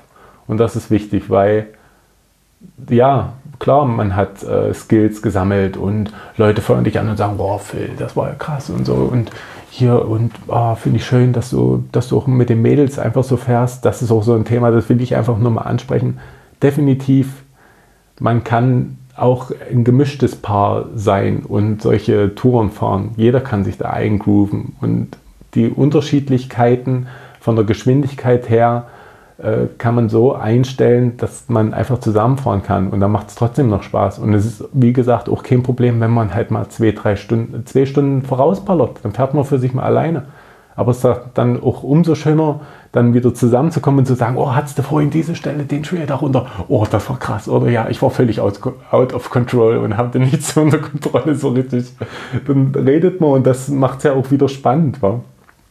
Genau, einfach versuchen, offen und ehrlich mit den Emotionen umzugehen und gegenseitig auch zu respektieren. Natürlich ist Frau und Mann äh, anders gebaut und jeder hat seine anderen Probleme. Ja, so. Muss man immer bedenken. Aber ich finde das richtig cool, weil das gibt nochmal einen anderen Blickwinkel, wenn einfach äh, eine Frau mitfährt, äh, auch wir, ich meine, wir waren vier Jungs und ein Mädel, ja, und das ist dann, ja, dann muss man halt auch darauf Acht geben. Auch wenn es dann mal so ist, dass natürlich die Jungs, dann gibt es hier so ein, oh, dann sprintet man ja doch nochmal am Ortseingangsschild. Oder dann gibt es halt doch nochmal ein Battle am Berg, weißt du. Aber das ist doch cool, weißt du. Aber gegenseitig Acht nehmen, finde ich, find ich wichtiger ich selber habe dann jetzt auch angefangen, auch wieder so ein bisschen nerdy zu werden und bei den Bikepacking-Sachen, weil jetzt habe ich das Setup so und finde das super bequem und super gut und möchte dann aber auch nicht schwerer werden, weil das ist man dann natürlich gewohnt und wenn dann ein Berg kommt und du hast wirklich ein Kilo mehr vielleicht oder vielleicht sind es nur 500 Gramm, das merkt man dann am dritten Tag, dass es 500 Gramm oder ein Kilo mehr ist. Und ich, also als kleiner Tipp, wenn man sich das vielleicht nicht äh, vorstellen kann, wie man das äh, Systemgewicht rausbekommt, einfach komplett alles ziehen, als würde man gerade losfahren, alle Flaschen voll machen, alles komplett und einfach auf der Waage stellen. Und dann sieht man es. Und wenn dann, ja, wenn das passt, dann passt es. Und wenn es ein bisschen mehr ist, dann muss man gucken, hm, okay, was habe hab ich jetzt zugenommen oder, oder keine Ahnung, oder ist irgendein Setup ein bisschen schwerer geworden, ja aber wenn ich so um die 103, 104 lande, ist das immer cool. Dann weiß ich, alles klar. Das Bike fühlt sich genauso an, wie ich es beim äh, Trans Germany hatte oder Holy Gravel oder irgendeinen anderen Rennen. Was sind denn Bereiche, wo du sagst, da könnte man Gewicht sparen oder wo hast du Gewicht eingespart? Ja, dann wiederum bin ich natürlich so eine Person mit dem Gewicht, wo ich dann noch sage, ja komm, vollkommen egal, da musst du halt mal ein bisschen mehr drücken, weil, ich schleppe die Box mit. Oh, also das ist nicht, das ist nichts Leichtes. Ich äh, nehme einen analogen Fotoapparat mit. Das ist, muss auch nicht sein. Es muss auch nicht sein, dass man äh, ich habe zum Beispiel noch eine zweite Brille mit wo, und nochmal Wechselgläser. Muss auch nicht sein. Bringt aber viel Komfort. So, wenn man halt dann in den Abendstunden dann halt ein klares Glas reinmachen kann und dann durch den Wald fahren, ohne Probleme zu haben, dass irgendwie ein Stein, und ich hatte es sehr oft schon, dass ein Stein wirklich gegen die Brille geflogen ist und das wäre mein Auge gewesen und dann wäre es richtig unangenehm und ernst geworden. Und ja, sparen, hm, weiß ich nicht. Ich finde immer, es muss äh, auch, wie, auch wieder ein Waage sein, äh, was äh, dem, das Material betrifft. Es sollte halt schon irgendwie leicht sein, aber auch stabil. Ja, es bringt dir nichts, wenn du die leichtesten Parts hast. Hat man jetzt gesehen, ich werde kein äh, Sattel mehr mit Carbonschale fahren, weil ich mache die kaputt. Punkt. So, wenn da, wenn da 82, äh, 80 Kilo drauf hämmern bei irgendwelchen Abfahren runter, dann ja. Und dann noch der Stabilizer da hinten dran hängt und noch die Tasche hinten dran hängt. Dafür sind die Sättel auch nicht äh, gemacht kann man ruhig sagen und das ist auch in Ordnung. Und ich werde halt auf was Stabiles und das ist dann auch ein bisschen schwerer, aber habe ich mehr Vertrauen drin. So. Ich weiß gar nicht, Gewicht sparen. Klamotten ist bei mir immer so ein Ding, ich packe immer ein bisschen zu viel ein, denke ich mir. Darum habe ich auch jetzt beim Holy Grail, war ich eiskalt, eine Bib, that's it, vier Tage. Aber ich habe halt so bei, beim Trans Germany hatte ich zwei Bibs mit und ähm, bin eine wirklich relativ leichte Long Distance gefahren mit äh, extra dicken Padding und ähm, eine, die mehr kälter ist und innen gefüttert. Für, wenn es mal regnet, perlt auch ein bisschen so der Regen ab, weil ich bin ein Typ, ich habe auch keine Regenhose und auch keine Überschuhe. Aber das habe ich mir auch so angewöhnt. Da habe ich ein sehr hohes ähm, Level an, ähm, dass ich das vertrage so, genau. Also da, das kann, da können die Füße auch mal kalt sein, das stört mich jetzt nicht so, das kann ich gut wegschalten. So. Ähm, genau, sowas nehme ich halt gar nicht mit. Genau. Oder Beinlinge, Armlinge habe ich auch nicht mit. Ich, ich vertraue da voll und ganz auf, auf die zwei Jacken, weil ich denke, das passt am besten. Ich habe auch keine fahrradspezifische Regenjacke genommen. Ich habe extra eine Regenjacke genommen, die eine Kapuze hat, die ich über, über den Helm komplett komm, äh, bekomme. Weil das, was ich am Bein, der können die noch so nass sein und kalt sein, kriege ich gehandelt, darf am Kopf bei mir nicht sein, weil das ist dann meine Komfortzone. Da habe ich meine äh, Radmütze drunter und mein Helm auf und das äh, soll trocken bleiben, so gut wie es geht. Weil dann kann man sich so ein bisschen, okay, mein Kopf ist noch trocken, alles cool. So. Weil, aber wenn dann so komplett nass alles auf dem Kopf ist und die Haare nass sind, äh, selbst bei kurzen Haaren, ist das doch echt unangenehm. So. Genau, das finde ich gut. Und was ich auch immer wieder merke, egal jetzt auch bei dem Sommer, ich hatte meine Merino-Mütze mit und ich hatte sie auch jedes Mal beim Schlafen auf. So, das ist so der Punkt. Und ich hatte auch Merino-Socken mit. So die ich auch jedes Mal nur in ein paar Socken nur fürs Schlafen. So, genau. Also da bin ich schon. Aber ich hatte halt zwei Jerseys mit. Und das Hemd. Das dann auch wieder so ein bisschen so ein Luxusding war. Äh, komisch. Eine Bib, dann lieber doch eigentlich zwei Bibs und nur ein Jersey. Ja, aber da bin ich ein bisschen anders. aber ich schwitze auch viel. Und so ein Jersey dann, ja, das kann dann schon mal ja, und der ganze Staub und der Dreck, da ist schon mal geiler, so ein Jersey auszuwechseln. Da ist mir die Bib ist mir dann irgendwie egal. Ja, witzig. Ich hätte es halt genau andersrum gemacht. Ja, ne? natürlich. Da ist auch jeder unterschiedlich. Das ist, jeder hat da seinen anderen Style. Jeder, jemand anderes sagt, was, nur eine Bib? Oh nee, komm, dann nimm doch lieber eine zweite Bib. Und ich habe zum Beispiel auch ein riesen ähm, Mikrofaserhandtuch mit. Also wirklich so ein großes, so ein 2-Meter-Ding. So könnte man natürlich auch so ein kleines, aber ich finde das halt schön, wenn man dann im See war, dass man, das sind so die kleinen Momente, dann hast du halt ein großes Handtuch und kannst dich so ein bisschen einmummeln, weißt du? Und das sind so, das sind die Momente, wo du die Energie sammelst, so, die du dann am Fahrrad, äh, beim Fahrradfahren manchmal brauchst, wenn es halt ein bisschen schwierig wird. So sammle ich die so und dann kann man da gut raus schöpfen, finde ich. Ja, man unterschätzt auch jedes Mal äh, immer wieder, finde ich, ist der Effekt krass, wenn man dann am See anhält und dann wirklich bei so einer längeren Tour dann in den See reinspringt und dann rauskommt und das, wow, das ist besser als jeder Energy Drink, finde ich. Das ist Wahnsinn. Das merkt man. Dann ist man viel besser drauf auf dem Bike dann und das geht fast allen so. Fast so gut wie wenn man eine schöne Wassertoilette findet, was ordentlich ausgestattet ist.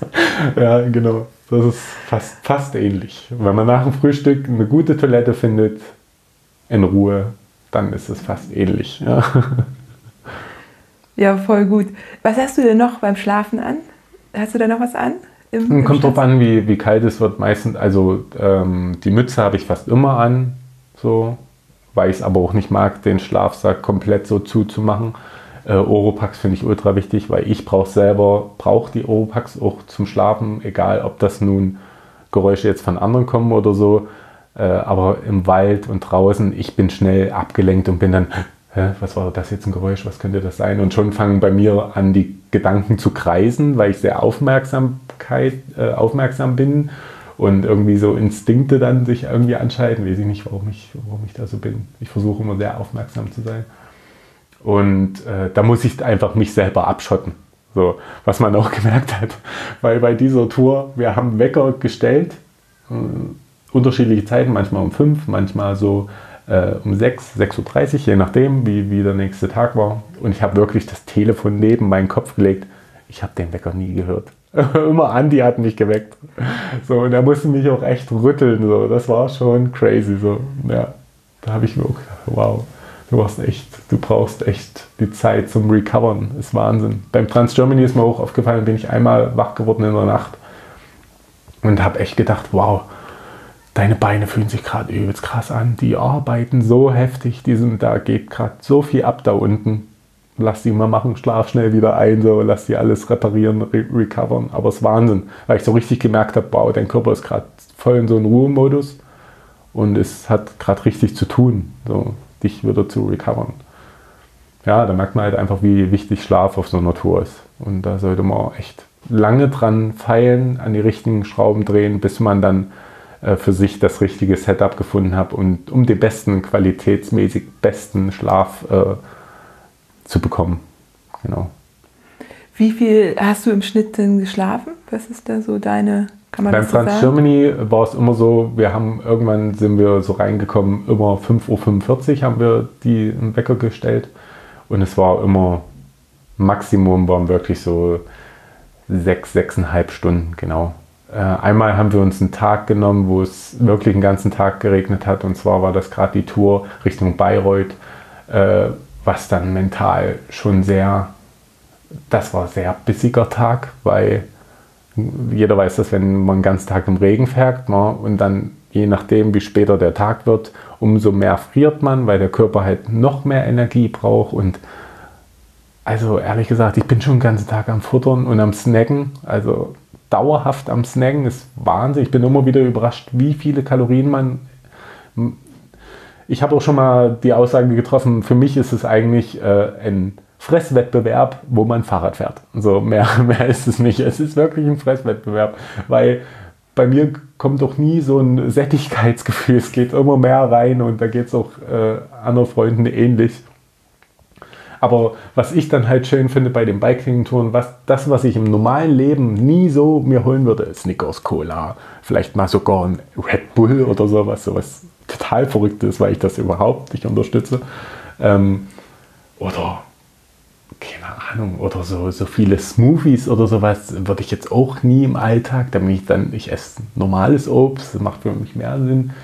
Und da aber, oder Cola, das gibt es für mich alles nur auf dem Fahrrad und unglaublich freut man sich natürlich, oh, ich mache jetzt bald wieder eine Bikepacking-Tour, oh, da kann ich richtig ausrasten beim Essen. Da gibt es dann Cola, da gibt es dann den, krassen, den ganzen krassen Zeug, weißt du? weil wenn man dann immer mal hinten auf die Verpackung guckt und denkt sich, oh, wow, das hat aber viele Kalorien, das hat aber viel Zucker, aber ich kann es mir ja jetzt gönnen. So.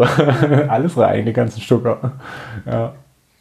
ja, so, das war so, ähm, da, da freue ich mich dann mit am meisten so ein bisschen drauf. So einfach treat yourself und gönn dir alles, was du kannst. So. Das ist ziemlich cool. Ja. ja. ich weiß ja, also ich meine, ich habe ja auch schon bei euch übernachtet und du machst dir halt morgens so das geilste das Müsli mit, mit Obst und so weiter. Und ich war, wow, da kann ich, selbst ich mir ja noch eine Scheibe von dir abschneiden. Ja, aber und, ja, genau, ja. ja. Da muss man aber dazu sagen, das ist noch lange nicht so gewesen. Also das ist seit, ich würde sagen, seit Maximum drei Jahren so. Das, weil ich bin eine Person, ich bin irgendwie immer unter Strom, versuche halt immer irgendwie alles mitzunehmen, habe immer Fear of Missing Out, also irgendwas zu verpassen. Und so, so cool das klingt, immer so viel Energie zu haben und immer das zur Verfügung haben, weil ich bin eine Person, ich habe eigentlich fast immer ultra krass viel Energie und kann eigentlich alles mitnehmen. Bei mir gibt es gar nicht so viel Zeit so zum Chillen, äh, wo ich dann aber gemerkt habe, ich muss mir Zeit schon mal nehmen, auch manchmal, weil das dein Körper einfach, dein Körper sagt dann irgendwann, ey, schalt mal einen Gang zurück, so, du kannst nicht schon wieder aufs Fahrrad, du kannst nicht schon wieder da noch äh, raven gehen, du kannst nicht nochmal da Freunde treffen, dann noch arbeiten. Hey, willst du dir nicht, nicht ein bisschen Ruhe gönnen? Und habe dann irgendwann angefangen, ähm, man muss dazu sagen, ich arbeite auch in Schichten, was schon sehr anspruchsvoll ist. Äh, ich habe dann irgendwann angefangen, mir wirklich den Morgen intensiv für mich zu nutzen war. Ich stehe auf und dann gibt es halt, also meistens ist es so, natürlich gibt es auch Tage, wo ich mir denke, ach komm, guckst du mal aufs Telefon, aber meistens ist es so, äh, dass ich die erste Stunde versuche, die digitale Welt, die Außenwelt außen vor zu lassen, weil jeder weiß, wie es ist. Der Informationsfluss ist so extrem über den Tag äh, gesehen, äh, über den Tag verteilt, dass man einfach, man ist einfach, irgendwann ist das Maß voll so mit Informationen. Das ist halt auch so, da gibt es für alles ein Maß und man, man braucht den richtigen Mittelweg. So. Und dann einfach aufzustehen, ähm, nicht gleich aufs Telefon zu schauen, irgendwie morgen Gymnastik, morgen Yoga. Ich habe da so ein bisschen so eine Mischung draus und einfach äh, erholt oder, oder vital zu starten in den Tag. Äh, ist auch so, dass ich viel kalt dusche. was dann wieder der Vorteil ist dann auf dem Bike, dass ich einfach weniger friere dann. Also ich bin, was mir auch aufgefallen ist, bei den ganzen Bikepacking-Touren bin ich der Typ, der morgens eigentlich schon mit Jersey losfährt, wo die anderen noch eine Jacke anhaben, weil ich einfach, ich kann das gut, also mich stört das nicht am Hals dann so den kalten Wind haben. Jeder andere sagt, oh mein Gott, du musst doch da was am Hals haben, du wirst doch so krank. Nö, das passt schon so. Und ich denke, da hat auch ein bisschen so dieses äh, kalte Duschen ähm, was damit zu tun, was, äh, was ich erfahren habe, übrigens auch so eine äh, Yoga-Anwendung ähm, ist. Ishnan oder so, glaube ich. Ich weiß es nicht genau. Ähm, genau, die Kaltduschen-Therapie. Ja, und dann mache ich mir halt nach äh, Kaltduschen und Yoga und Morgenübungen mache ich, freue ich mich ultra sehr auf mein Müsli und packe da auch alles rein, auf was ich Lust habe und versuche so sehr ausgewogen zu essen. Alles mitzunehmen, was man bekommen kann, was der Körper kriegen kann. Ja, ja aber das klingt auch ein bisschen immer nach Selbstoptimierung, aber ich denke einfach, hey, eat the rainbow. So. Ich glaube, das bringt viel, um, um auch gut und Kraft äh, im Tag zu haben. Und ich meine, unser Lifestyle und wir leben in einer super stressigen Welt. Dann einfach ein bisschen vorbereitet zu sein und zu wissen, der Körper hat Energie und alles das, was nötig ist, um richtig zu arbeiten, ist, ist schön. Weißt du, wenn ich auf dem Bike sitze, dann, egal ob das jetzt eine lange Tour ist oder einfach jetzt nur so eine kleine Trainingsausfahrt, und man weiß, boah, ich habe übelst gut gegessen heute Morgen, cool, ich habe alles da. Ich brauche mir keine Sorgen machen, dass äh, mein Körper jetzt äh, einen Mangel hat an irgendwas. Ich habe auch, mittlerweile ist es auch so, bei den Bikepacking-Dingern äh, habe ich für mich äh, entdeckt, dass ich oft rote Beete und Orangensaft äh, mixe. Was ein bisschen komisch ist in den Flaschen, weil dann schon die Flasche irgendwann anfängt so nach rote Beete zu riechen und der Farbstoff ist ja auch so extrem. Aber ich finde das so geil, wenn man so eine zwei Sachen hat, hinten einfach nur so Wasser normal in einer Flasche und in der anderen Flasche rote Beete-Saft und Orangensaft gemischt, ist das das bringt schon mal, wenn man da einen Schluck nimmt und sich denkt, oh, mh, mm, geil, lecker. so, einfach, ja, ist auch wieder so ein Treat yourself. Wow, das sind die kleinen Dinge, die ich mir baue. Ah, da warst du da mal baden, da hast du rote Beete, Orangensaft und schon irgendwie merkst du den ganzen Tag über, hast du good Vibes. So, dann machst du mal wieder die Buchse an. naja, das ist ja auch Eisen und Vitamin C ja, genau. und äh, direkte Energie sozusagen. Ja, mittlerweile befasse ich mich schon sehr damit. So. Und es macht irgendwie auch Spaß und ich finde es einfach ein, ein, interessanter Part. So, ich habe auch, äh, ich bin auch mit Leuten gefahren, die sich dann teilweise nur von Schokohörnchen ernährt haben. Geht auch, klar. So habe ich dann auch für mich gefunden. So, für mich war das auch immer so ein Ding, Schokohörnchen, oh nee, das ist auf jeden Fall nichts Gesundes. Was ist daran gesund? Aber auf dem Bike kann man das wieder mal machen. So, ist ganz cool. Und man glaubt gar nicht, wie, wie gut das geht, weil wenn man die gleich zerplatzt und ein bisschen komprimiert, kriegt man super viele Schokohörnchen in irgendwelche Taschen rein. Und sie, ohne dass sie stören und sie sind halt voll gut verpackt. Und während der Fahrt kann man sie auch leicht öffnen, weil sie im Grunde genommen schon geöffnet sind. so kleine kleine Tricks und Tipps, so ist lustig. Und dann kann man gegenseitig so, sich so schön was abschauen. Das finde ich halt auch voll cool bei so ähm, gemeinschaftlichen äh, Ausfahrten wie das Holy Gravel. Dann redet man viel miteinander und denkt, oh ja, das sollte ich mir ausprobieren. Ist cool. Sharing is caring. Total. Was ist denn in so einem klassischen Einkaufskorb, wenn du irgendwie zum Discounter gehst? ich muss mich dann immer ein bisschen zügeln und versuche dann, bevor ich reinzugehen, äh, mir im Kopf so ein bisschen den Plan zu machen. Das heißt, erst, äh, was möchte ich trinken? Das heißt, ich gehe meistens, oh nee, Quatsch, ähm, erst, was möchte ich richtig essen? Das heißt, Brot, Brötchen oder Müsli, je nachdem, was für eine Tageszeit ist. Äh, und dann erstmal Obst, Gemüse. So. Also oftmals hole ich eine Avocado, äh, weiß einfach, ich finde es halt von der Fette her auch richtig gut, weil man ja doch eher auf Fettverbrennung ist. Dann nach gewissen Tagen merkt man es halt einfach, man ist sowieso nur noch auf Fettverbrennung. Und dann ähm, vielleicht noch was äh, so, ja, vielleicht ein Smoothie sogar, sowas in der Drehe. Äh, ein kaltes Kaffeegetränk stehe ich auch drauf. Und noch was Süßes mit rein. Dann überlege ich, okay, wie sieht es aus mit den Snacks, also äh, Proteinriegel, was weiß ich, Powerbars, äh, Snickers oder Chips oder irgendwas anderes, irgendwie sowas, was man zwischendurch rumsnaggelt.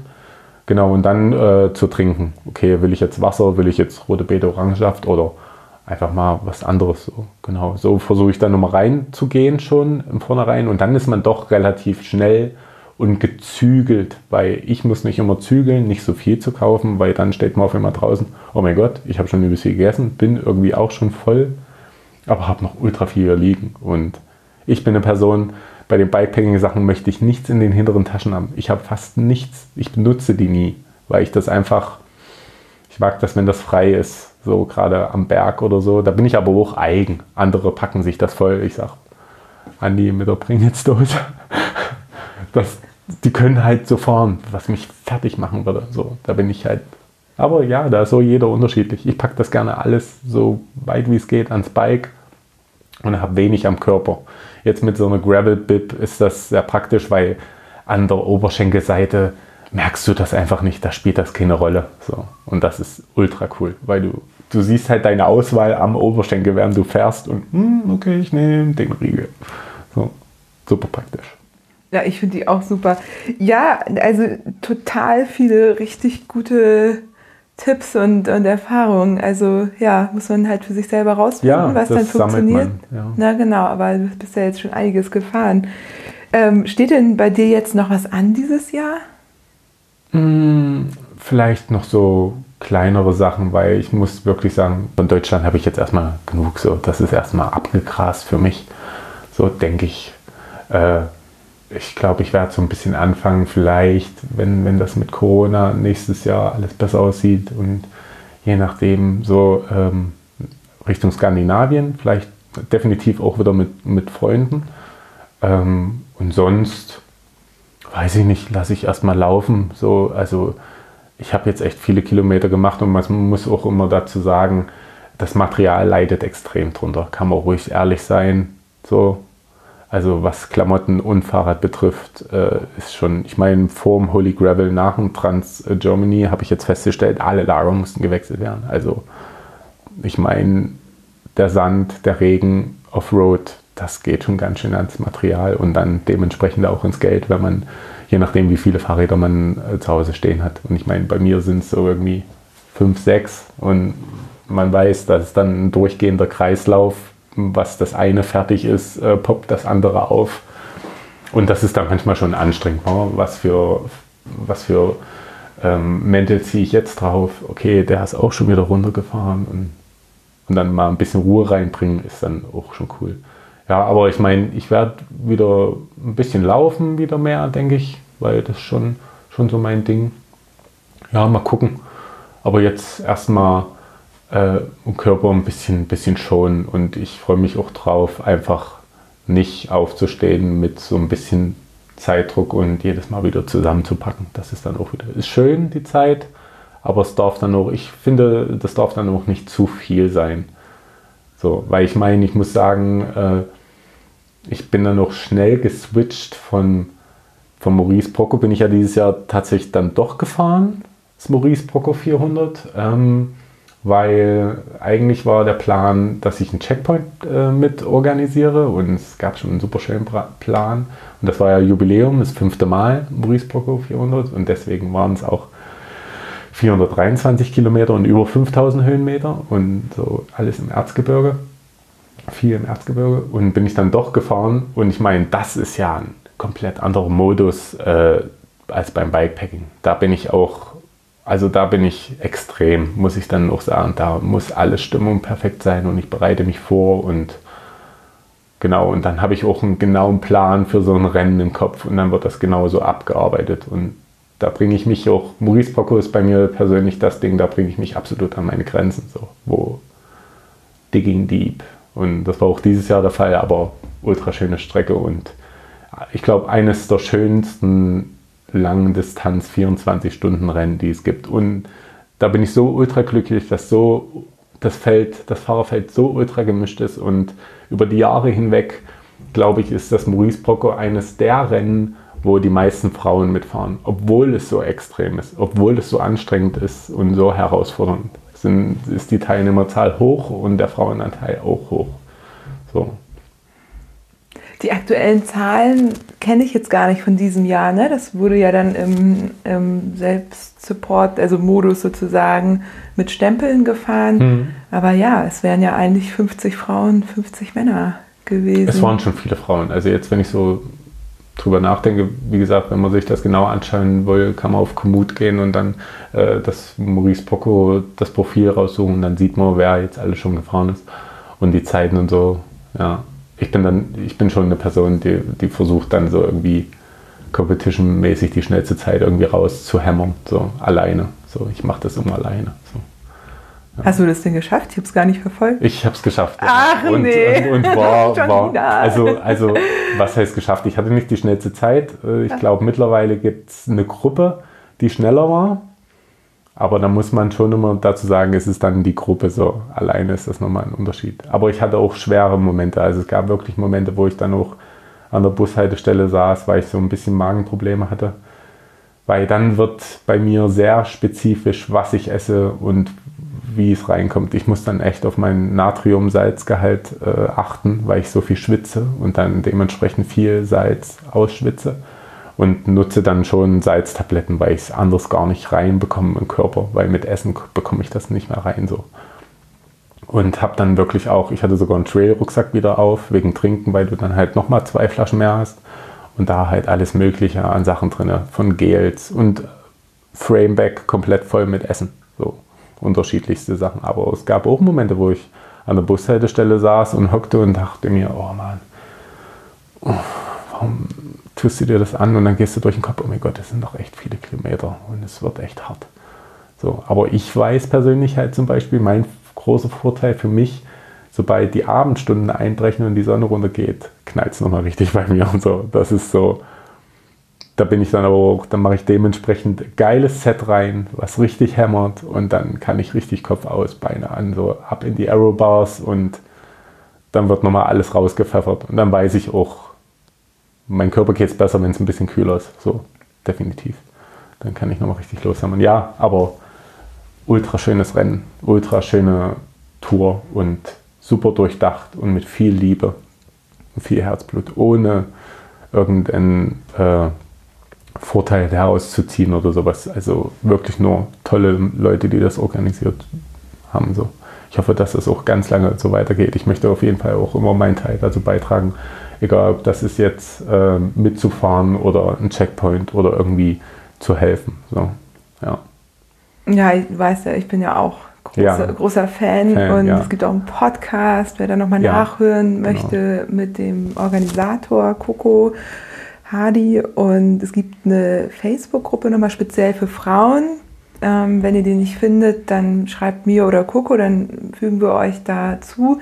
Passiert natürlich jetzt gerade nicht viel, aber da können auch nochmal alle Fragen gestellt werden. Ich moderiere da auch so ein bisschen mit. Und ja, genau, Phil, wie du schon gesagt hast, es wird einfach mit so viel Liebe gemacht. Alle, die da mitarbeiten dran, haben da so mega Bock drauf und die Stimmung ist super. Und es gibt halt, jetzt, dieses Jahr war natürlich alles anders, aber es gibt halt einen Besenwagen. Ja, und wenn genau. man tatsächlich irgendwo sonst wo stranden sollte, man wird irgendwann Du hast eingesammelt. immer dein Backup-Netz, so du brauchst dir keine Sorgen zu machen. Also da draußen ist jemand, wenn du gar nicht mehr weiter weißt, kommen die Leute und holen dich und sammeln dich ein. Und das gab es auch in der Vergangenheit und das ist auch vollkommen okay und dann wird auch nicht gejudged. Und was man auch lobend erwähnen muss, äh, 2019, wo wir gefinisht haben, die Preise von den Sponsoren ähm, es werden ausgelost. Es gibt, also es, ehrlich gesagt, ich mache das auch immer nur für mich. Also ich will nicht da dastehen und sagen, hey, guck, hey, Phil, hey, Ballern war wieder irgendwie der Schnellste, ah, toll. Ja, das ist geile Leistung, das ist toll, aber ich tue es für mich, für meine mentale Sache, weil ich dann in der Extreme, in der Extreme finde ich meine Ruhe.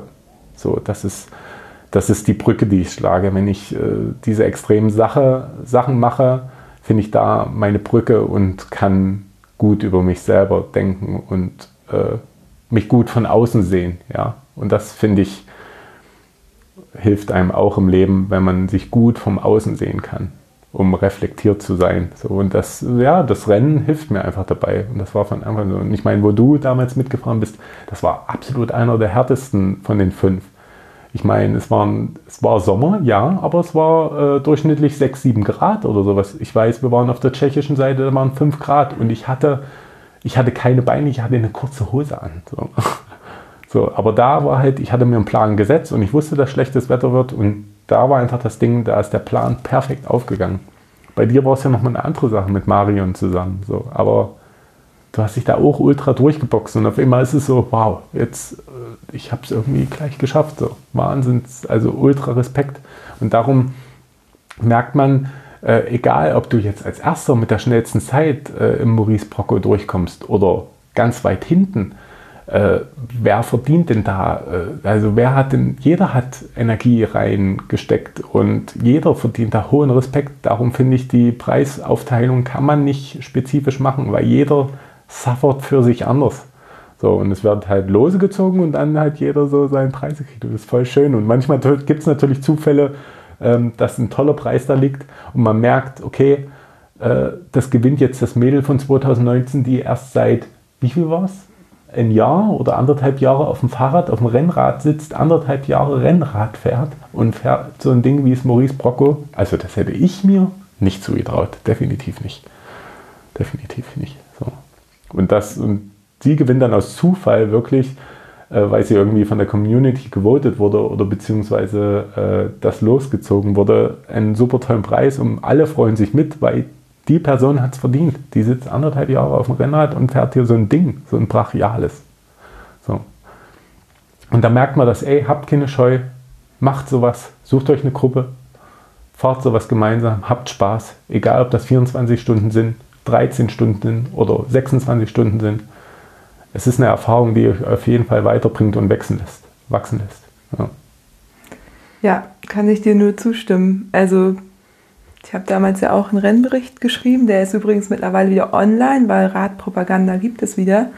Den Blog, der wurde ja gehackt irgendwann. Mhm. Also könnt ihr alle mal gucken. Shoutouts, Radpropaganda, da ist jetzt auch wieder der Artikel online damals und genau wie du schon gesagt hast, ne, ich bin ja im Team gestartet und Marion hatte dann einen Defekt und musste raus, musste mich umprogrammieren und es waren Super irgendwie 24 Stunden ja. Dauerregen. Wir mhm. waren da oben, wir, sind, wir haben Abfahrten im Regen bei zwei Grad gemacht, so, wo du am Ende deine Hände nicht mehr spüren konntest.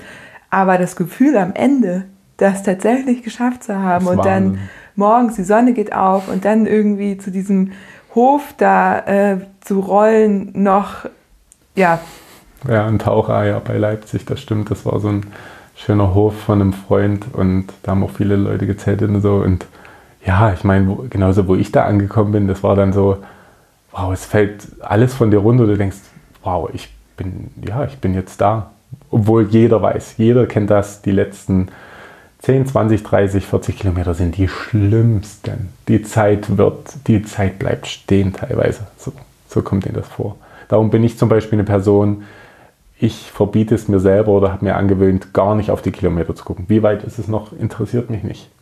Weil du bist irgendwann da. Das ist Fakt. Wann ist erstmal egal. Und weil ich fange dann an, okay, es sind noch so, so viele Kilometer. Hm, okay, das könntest du in der Zeit fahren. Aber was ist, wenn du das noch hast? Okay, 60 hm, Kilometer, das ist so eine Hausrunde, aber du fährst es diesmal auf. Und dann fange ich an, das mit Sachen zu vergleichen und das macht mich völlig fertig. So, das spielt keine Rolle. Das spielt absolut keine Rolle. Das Einzige, ja, wenn es dann auf Strava hochgeladen ist, dann gucke ich es mir mal an. Ah, ach krass, ach, hat sich gar nicht so angefühlt. Wie zum Beispiel in einen Tag, ich glaube vorgestern, hatten wir sieben Stunden Pausenzeit. Sieben Stunden Pausenzeit. Ich dachte, ey Leute, was? Sieben Stunden haben wir, sind wir nicht gefahren? Wahnsinn. So. Hätte, hätte sich gar nicht so angefühlt. Hat sich überhaupt nicht, gar nicht so angefühlt. Aber jeder jedes Maintenance-Problem am, am Fahrrad, äh, jede Pause kurz äh, irgendwie auf Toilette oder was weiß ich nicht. Ja, da tickt die Zeit, das ist Wahnsinn. So, das ist echt Wahnsinn. Und Zeit gut zu machen auf dem Fahrrad ist sehr, sehr schwer. Das ist ultra schwer. Also da muss man viel Energie reinsetzen. So. Wie schnell warst du dann am Ende? Ja, ich, das Schöne war, es war wieder so ein, so ein Plan, den ich mir im Kopf gesetzt habe, der ich würde sagen, zu 95 Prozent aufgegangen ist, wo ich, also da bin ich dann immer sehr innerlich stolz auf mich selber, weil es gar nicht so einfach ist, so den Plan zu verfolgen und dann einzuhalten. Ähm, ich bin die 425, 424 Kilometer mit an die 5000, 5100, Kilo, äh, 5100 Höhenmeter bin ich in 15 Stunden gefahren und 18 wow. Stunden insgesamt. Also drei Stunden Pausenzeit, 15 Stunden Fahrzeit. Und bin wirklich, ich habe mir, das war auch der chilligste Start überhaupt, weil sonst ist es immer so um 12 und ich bin dann schon aufgeregt, muss mich dann ein bisschen runterschrauben, hey, du bist ja schon mal gefahren, alles gut, du musst auch niemandem was beweisen, alles nice. Und habe eine gute Zeit, so bringe ich mich immer ein bisschen runter. Und diesmal war es habe ich genau ähm, den Tagesablauf gemacht, den ich oft immer mache, mit Aufstehen und Müsli in Ruhe. Und dann hast du dein Fahrrad, mein Fahrrad war alles schon ready, eingepackt und langsam losgerollt zum ersten Checkpoint, der am Roten Stern in Leipzig war. Da hat man den ersten Stempel bekommen. Komm da an und habe dann meinen ersten Stempel gemacht. So, da nochmal kurz einen Snack, nochmal kurz was getrunken und dann bin ich so langsam bei mir ist es dann schon eine Phase, bin ich so übergegangen und ich werde dann schon relativ ernst und dann mache ich dann mein innerliches Buch auf, da ist mein Plan drin und dann, äh, dann wird geballert. Also dann ist Attacke angesagt. Und dann fahre ich, dann ist Zeit mein Gegner in dem, in dem Punkt. So, obwohl ich nicht drauf schaue, tickt das aber alles mit. Aber ich finde es dann halt auch einfach schön, in der Nacht dann zu merken, geil, du hast Energie und du fliegst hier durch die Dörfer. Du fucking fliegst durch die Dörfer so. Unnormal. Du guckst dann schon ab und zu mal auf deine Geschwindigkeit und siehst dann, du hast dann 36, 37 drauf und du drückst eigentlich gar nicht so viel in die Pedale und feierst das so und denkst dir, oh wow, geil, geil, das fetzt richtig gerade. So, das ist, das ist schon cool. Ja. Das sind so dann die Stellen wieder, wo ich merke, okay, jetzt ist so die schwierigste Phase geschafft, weil am meisten Respekt habe ich immer vor Berge, weil die können dich die können dich, die zerren dich so, die können dich echt kaputt machen. Die zerren deine ganze Energie raus, gerade wenn man ein bisschen schwerer ist und eigentlich nicht so der krasse Bergfahrer ist. Und ich bin eine Person, ich muss das halt immer mit Kraft wegmachen. So. Und ja, genau, und auf langer Strecke flach kann, weiß ich, das ist, das ist mein, da fühle ich mich wohl, das kann ich. Ich kann mich gut äh, in die Arrow-Position begeben, habe ich oft noch schon gemacht. Ich weiß, wie ich mich da hinzusetzen habe ich weiß, dass es nicht unangenehm wird. Alles cool. So. Wenn man dann schon merkt, so bei der Hälfte, drei Viertel des Rennens, okay, dein Plan, der geht echt richtig gut auf, das motiviert extrem. Genau. Total spannend, dass du da, dass du im Grunde ähnliche Sachen machst und die dann doch so unterschiedlich angehst. Genau, ne? ja, ja, ja. Und das auch kannst. Ja, also, ich versuche das alles zu verbinden, so das alles, also die, die Musik, äh, äh, weiß nicht, darum darum finde ich auch immer, dass es wichtig ist, weil manche Leute, ah, guck mal, da kommt Phil, der ballern Phil und so. Und ich, ich habe am Anfang habe ich dann immer gesagt, ja, ich bin nicht der ballern Phil. So, das Ballern, das steht schon, das soll für sich alleine stehen. Das soll, jeder soll, jeder hat auch eine andere Ansicht daran. Der eine denkt sich vielleicht, oh, was ist das für stumpfer Mist so und der andere sagt, feiert es einfach, weil es irgendwie lustig ist und weil man es irgendwie gut ergänzen kann in irgendwelchen Sachen. Ich meine, ich selber hätte ja auch nie im Leben gedacht, dass es mal solche Ausmaße annimmt, aber, aber es ist schön, es ist mit mir gewachsen. Ich bin bloß die Person, äh, der dem Ganzen seinen Antrieb äh, äh, gibt. So, weißt du, dass einfach äh, schaut, dass das weiterläuft. Genau. genau. Natürlich gibt es Projekte und ich habe da noch viel äh, was ich machen möchte in der Zukunft, aber Zeit spielt halt auch eine Rolle mal. Und ich meine, wenn man dann nur so ein kleines Kollektiv ist und seine Leute hat, mit denen man gemeinsam das äh, organisiert, dann ja, jeder hat, wie ich vorhin schon gesagt, einen stressigen Alltag und für mich soll das immer was Positives bleiben. Und das Schöne ist, dass es von alleine läuft. Das ist, es läuft einfach von alleine so. Und das Schönste daran, warum ich das immer beibehalten werde und überhaupt mache und gemacht habe, weil die Leute haben einfach Spaß dran. Ich kenne niemanden, der zu mir jemals gekommen ist und sagt, ach, sagt er, was soll denn der Mist denn? So ein Schwachsinn. Habe ich leider noch keinen kennengelernt. Also wer das mal möchte, der kann mir echt mal schreiben, was er daran negativ findet. So, und, aber meistens ist immer, die Leute haben Spaß dran an so einer simplen kleinen Sache. Hier, guck mal, da habe ich da was gebastelt und da habe ich es da hingeklebt und so. Und das ist, das bringt mir Spaß und vor allen Dingen bringt es den Leuten Spaß. So. Ich verteile Good Vibes und das ist, das ist ultra schön. Also ich schätze das sehr. So. Ich schätze auch dafür die Community und vergesse manchmal, dass das ja, dass ich das ja auch in meinem Backpack habe im Leben, so, dass das ja auch eine Rolle spielt und mittlerweile echt ein großes Fach einnimmt, echt ein großes Fach einnimmt. So, was ich nie gedacht hätte damals. So. Ja, ist krass, was es äh, ausmacht, wenn man diese Good Vibes dann auch zurückbekommt. Ja, ne? das ist voll schön. Jeder hat da eine andere Ansicht für. Äh, also natürlich ist es am meisten das Wort, denke ich, ist in der Clubkultur verankert. War äh, dann natürlich, äh, was sich ausgleicht, glaube ich, äh, in der Fahrradszene. Das gleicht sich so ein bisschen aus, Clubkultur, Fahrradszene. Aber dann darf man nicht vergessen, CrossFit, ganz groß. Running Game, Trail Running Game, ganz groß. Ähm, genau, was, was, was noch? Ja, das sind so die, so die Hauptdinger, wo ich sehe, ich meine, ich sehe es ja am Account, ähm, was so für Menschen sind, was für Video Individuums äh, das nutzen, genau, und wo es halt eingesetzt wird. Und manchmal bin ich selber noch überrascht, ah ja, okay, ja, natürlich, das ist irgendwie, das ist auch Ballern. Und wenn ich es dann immer besch äh, beschreiben soll, sage ich halt immer, ne, pass auf, Ballern ist das, wo du selber äh, all deine Kraft und äh, Enthusiasmus reinlegst, so wo du 100% äh, dahinter stehst und wo du Bock drauf hast. Das ist so, dann ist das ist das Feeling so, das ist Ballern so. Weißt du, wenn du voll dahinter und du, du möchtest das nur machen so und das kann Tanzen und Clubkultur sein, das kann Fahrradfahren sein, das kann auch Crossfit sein, sämtliche Sachen so.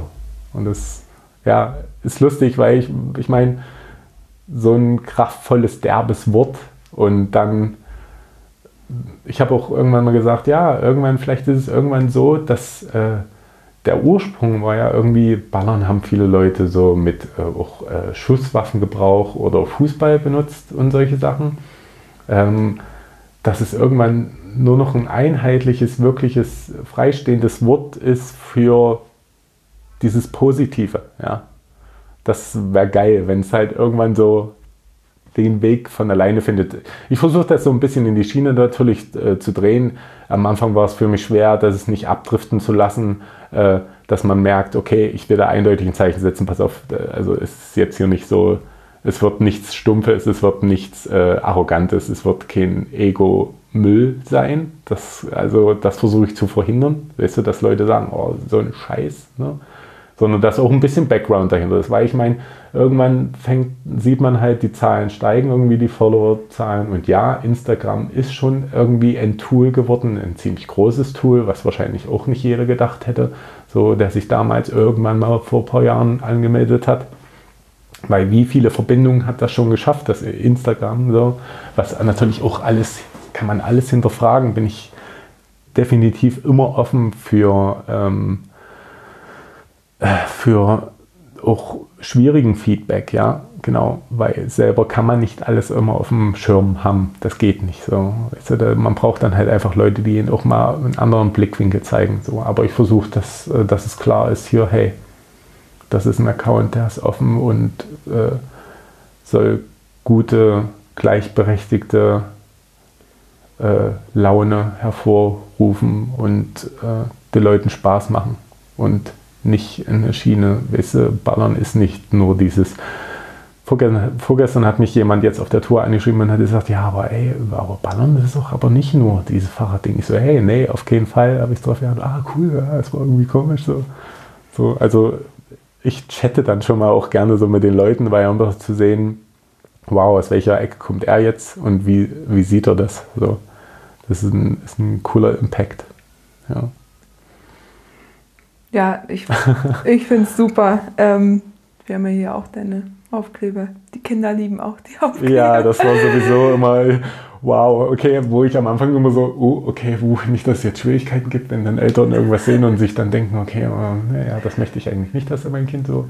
Und dann umso wichtiger ist, äh, äh, das zu zeigen, hey, äh, es ist, soll ein positives Ding sein, ja, es ist kein, kein, keine Dummheit.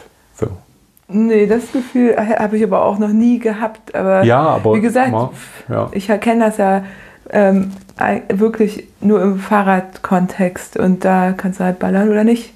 Also ich habe auch, äh, wir sind auch letzte Woche mit den St. Pauli Radsport Videos geballert und Ja, ja, die gesehen. Tour hatte auch den Titel Ballerinas. Ja, ja, geil, ja, geil. Ja, siehst du, da, man merkt halt, Ja. dieses Wort ist ultra flexibel. So. Und genauso ultra flexibel, das vereint mich halt wiederum mit dem Wort, möchte ich auch das gemeinsam führen. So diese Clubkultur und das Soziale, der soziale Impact und, und Fahrrad und gemeinsam Leute, Leute aus verschiedenen Bereichen gemeinsam zusammenbringen und merken, wie man sich gegenseitig bereichern kann.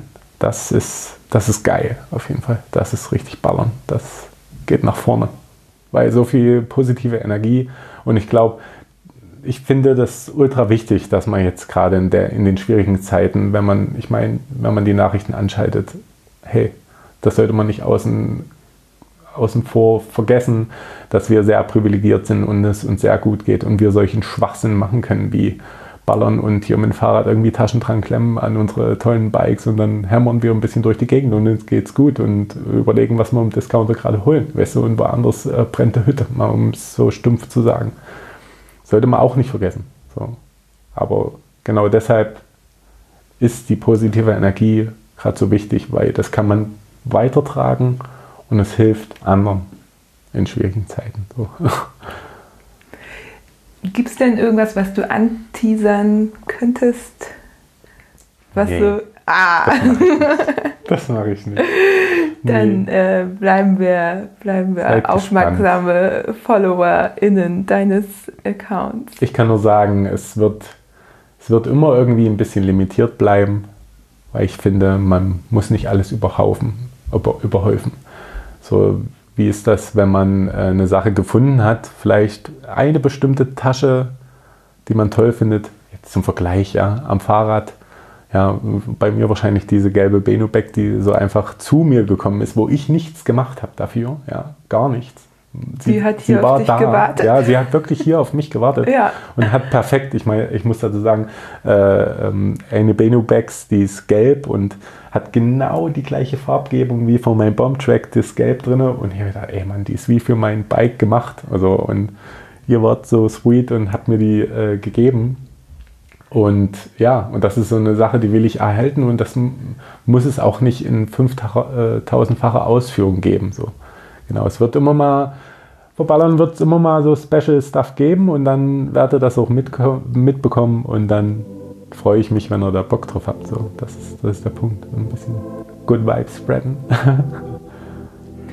Perfekt. Ich würde sagen, wir machen mal Schluss, weil du musst auch Ja. noch einen Zug zurück Ja, nach genau, Leipzig genau, bekommen genau. und ich äh, habe die Zeit auch hier so ein bisschen vor mir liegen. Und ja, voll toll, dass es geklappt hat. War jetzt relativ spontan, ja, ist aber cool. Ja. fand ich auch. Perfekt. Es ist immer wieder schön, euch zu sehen und, und darum freue ich mich ja auch immer, wenn ich nach Hamburg komme, weil es irgendwie äh, Family ist, weil wir haben viel miteinander erlebt und wir werden hoffentlich noch viel miteinander erleben und es ist schön zu sehen, wie unterschiedlich wir alle wachsen, so, aber gemeinsam. Ja, danke dir. Dem habe ich Danke, nichts Johanna. mehr hinzuzufügen. Gute Heimreise dann. Danke, danke.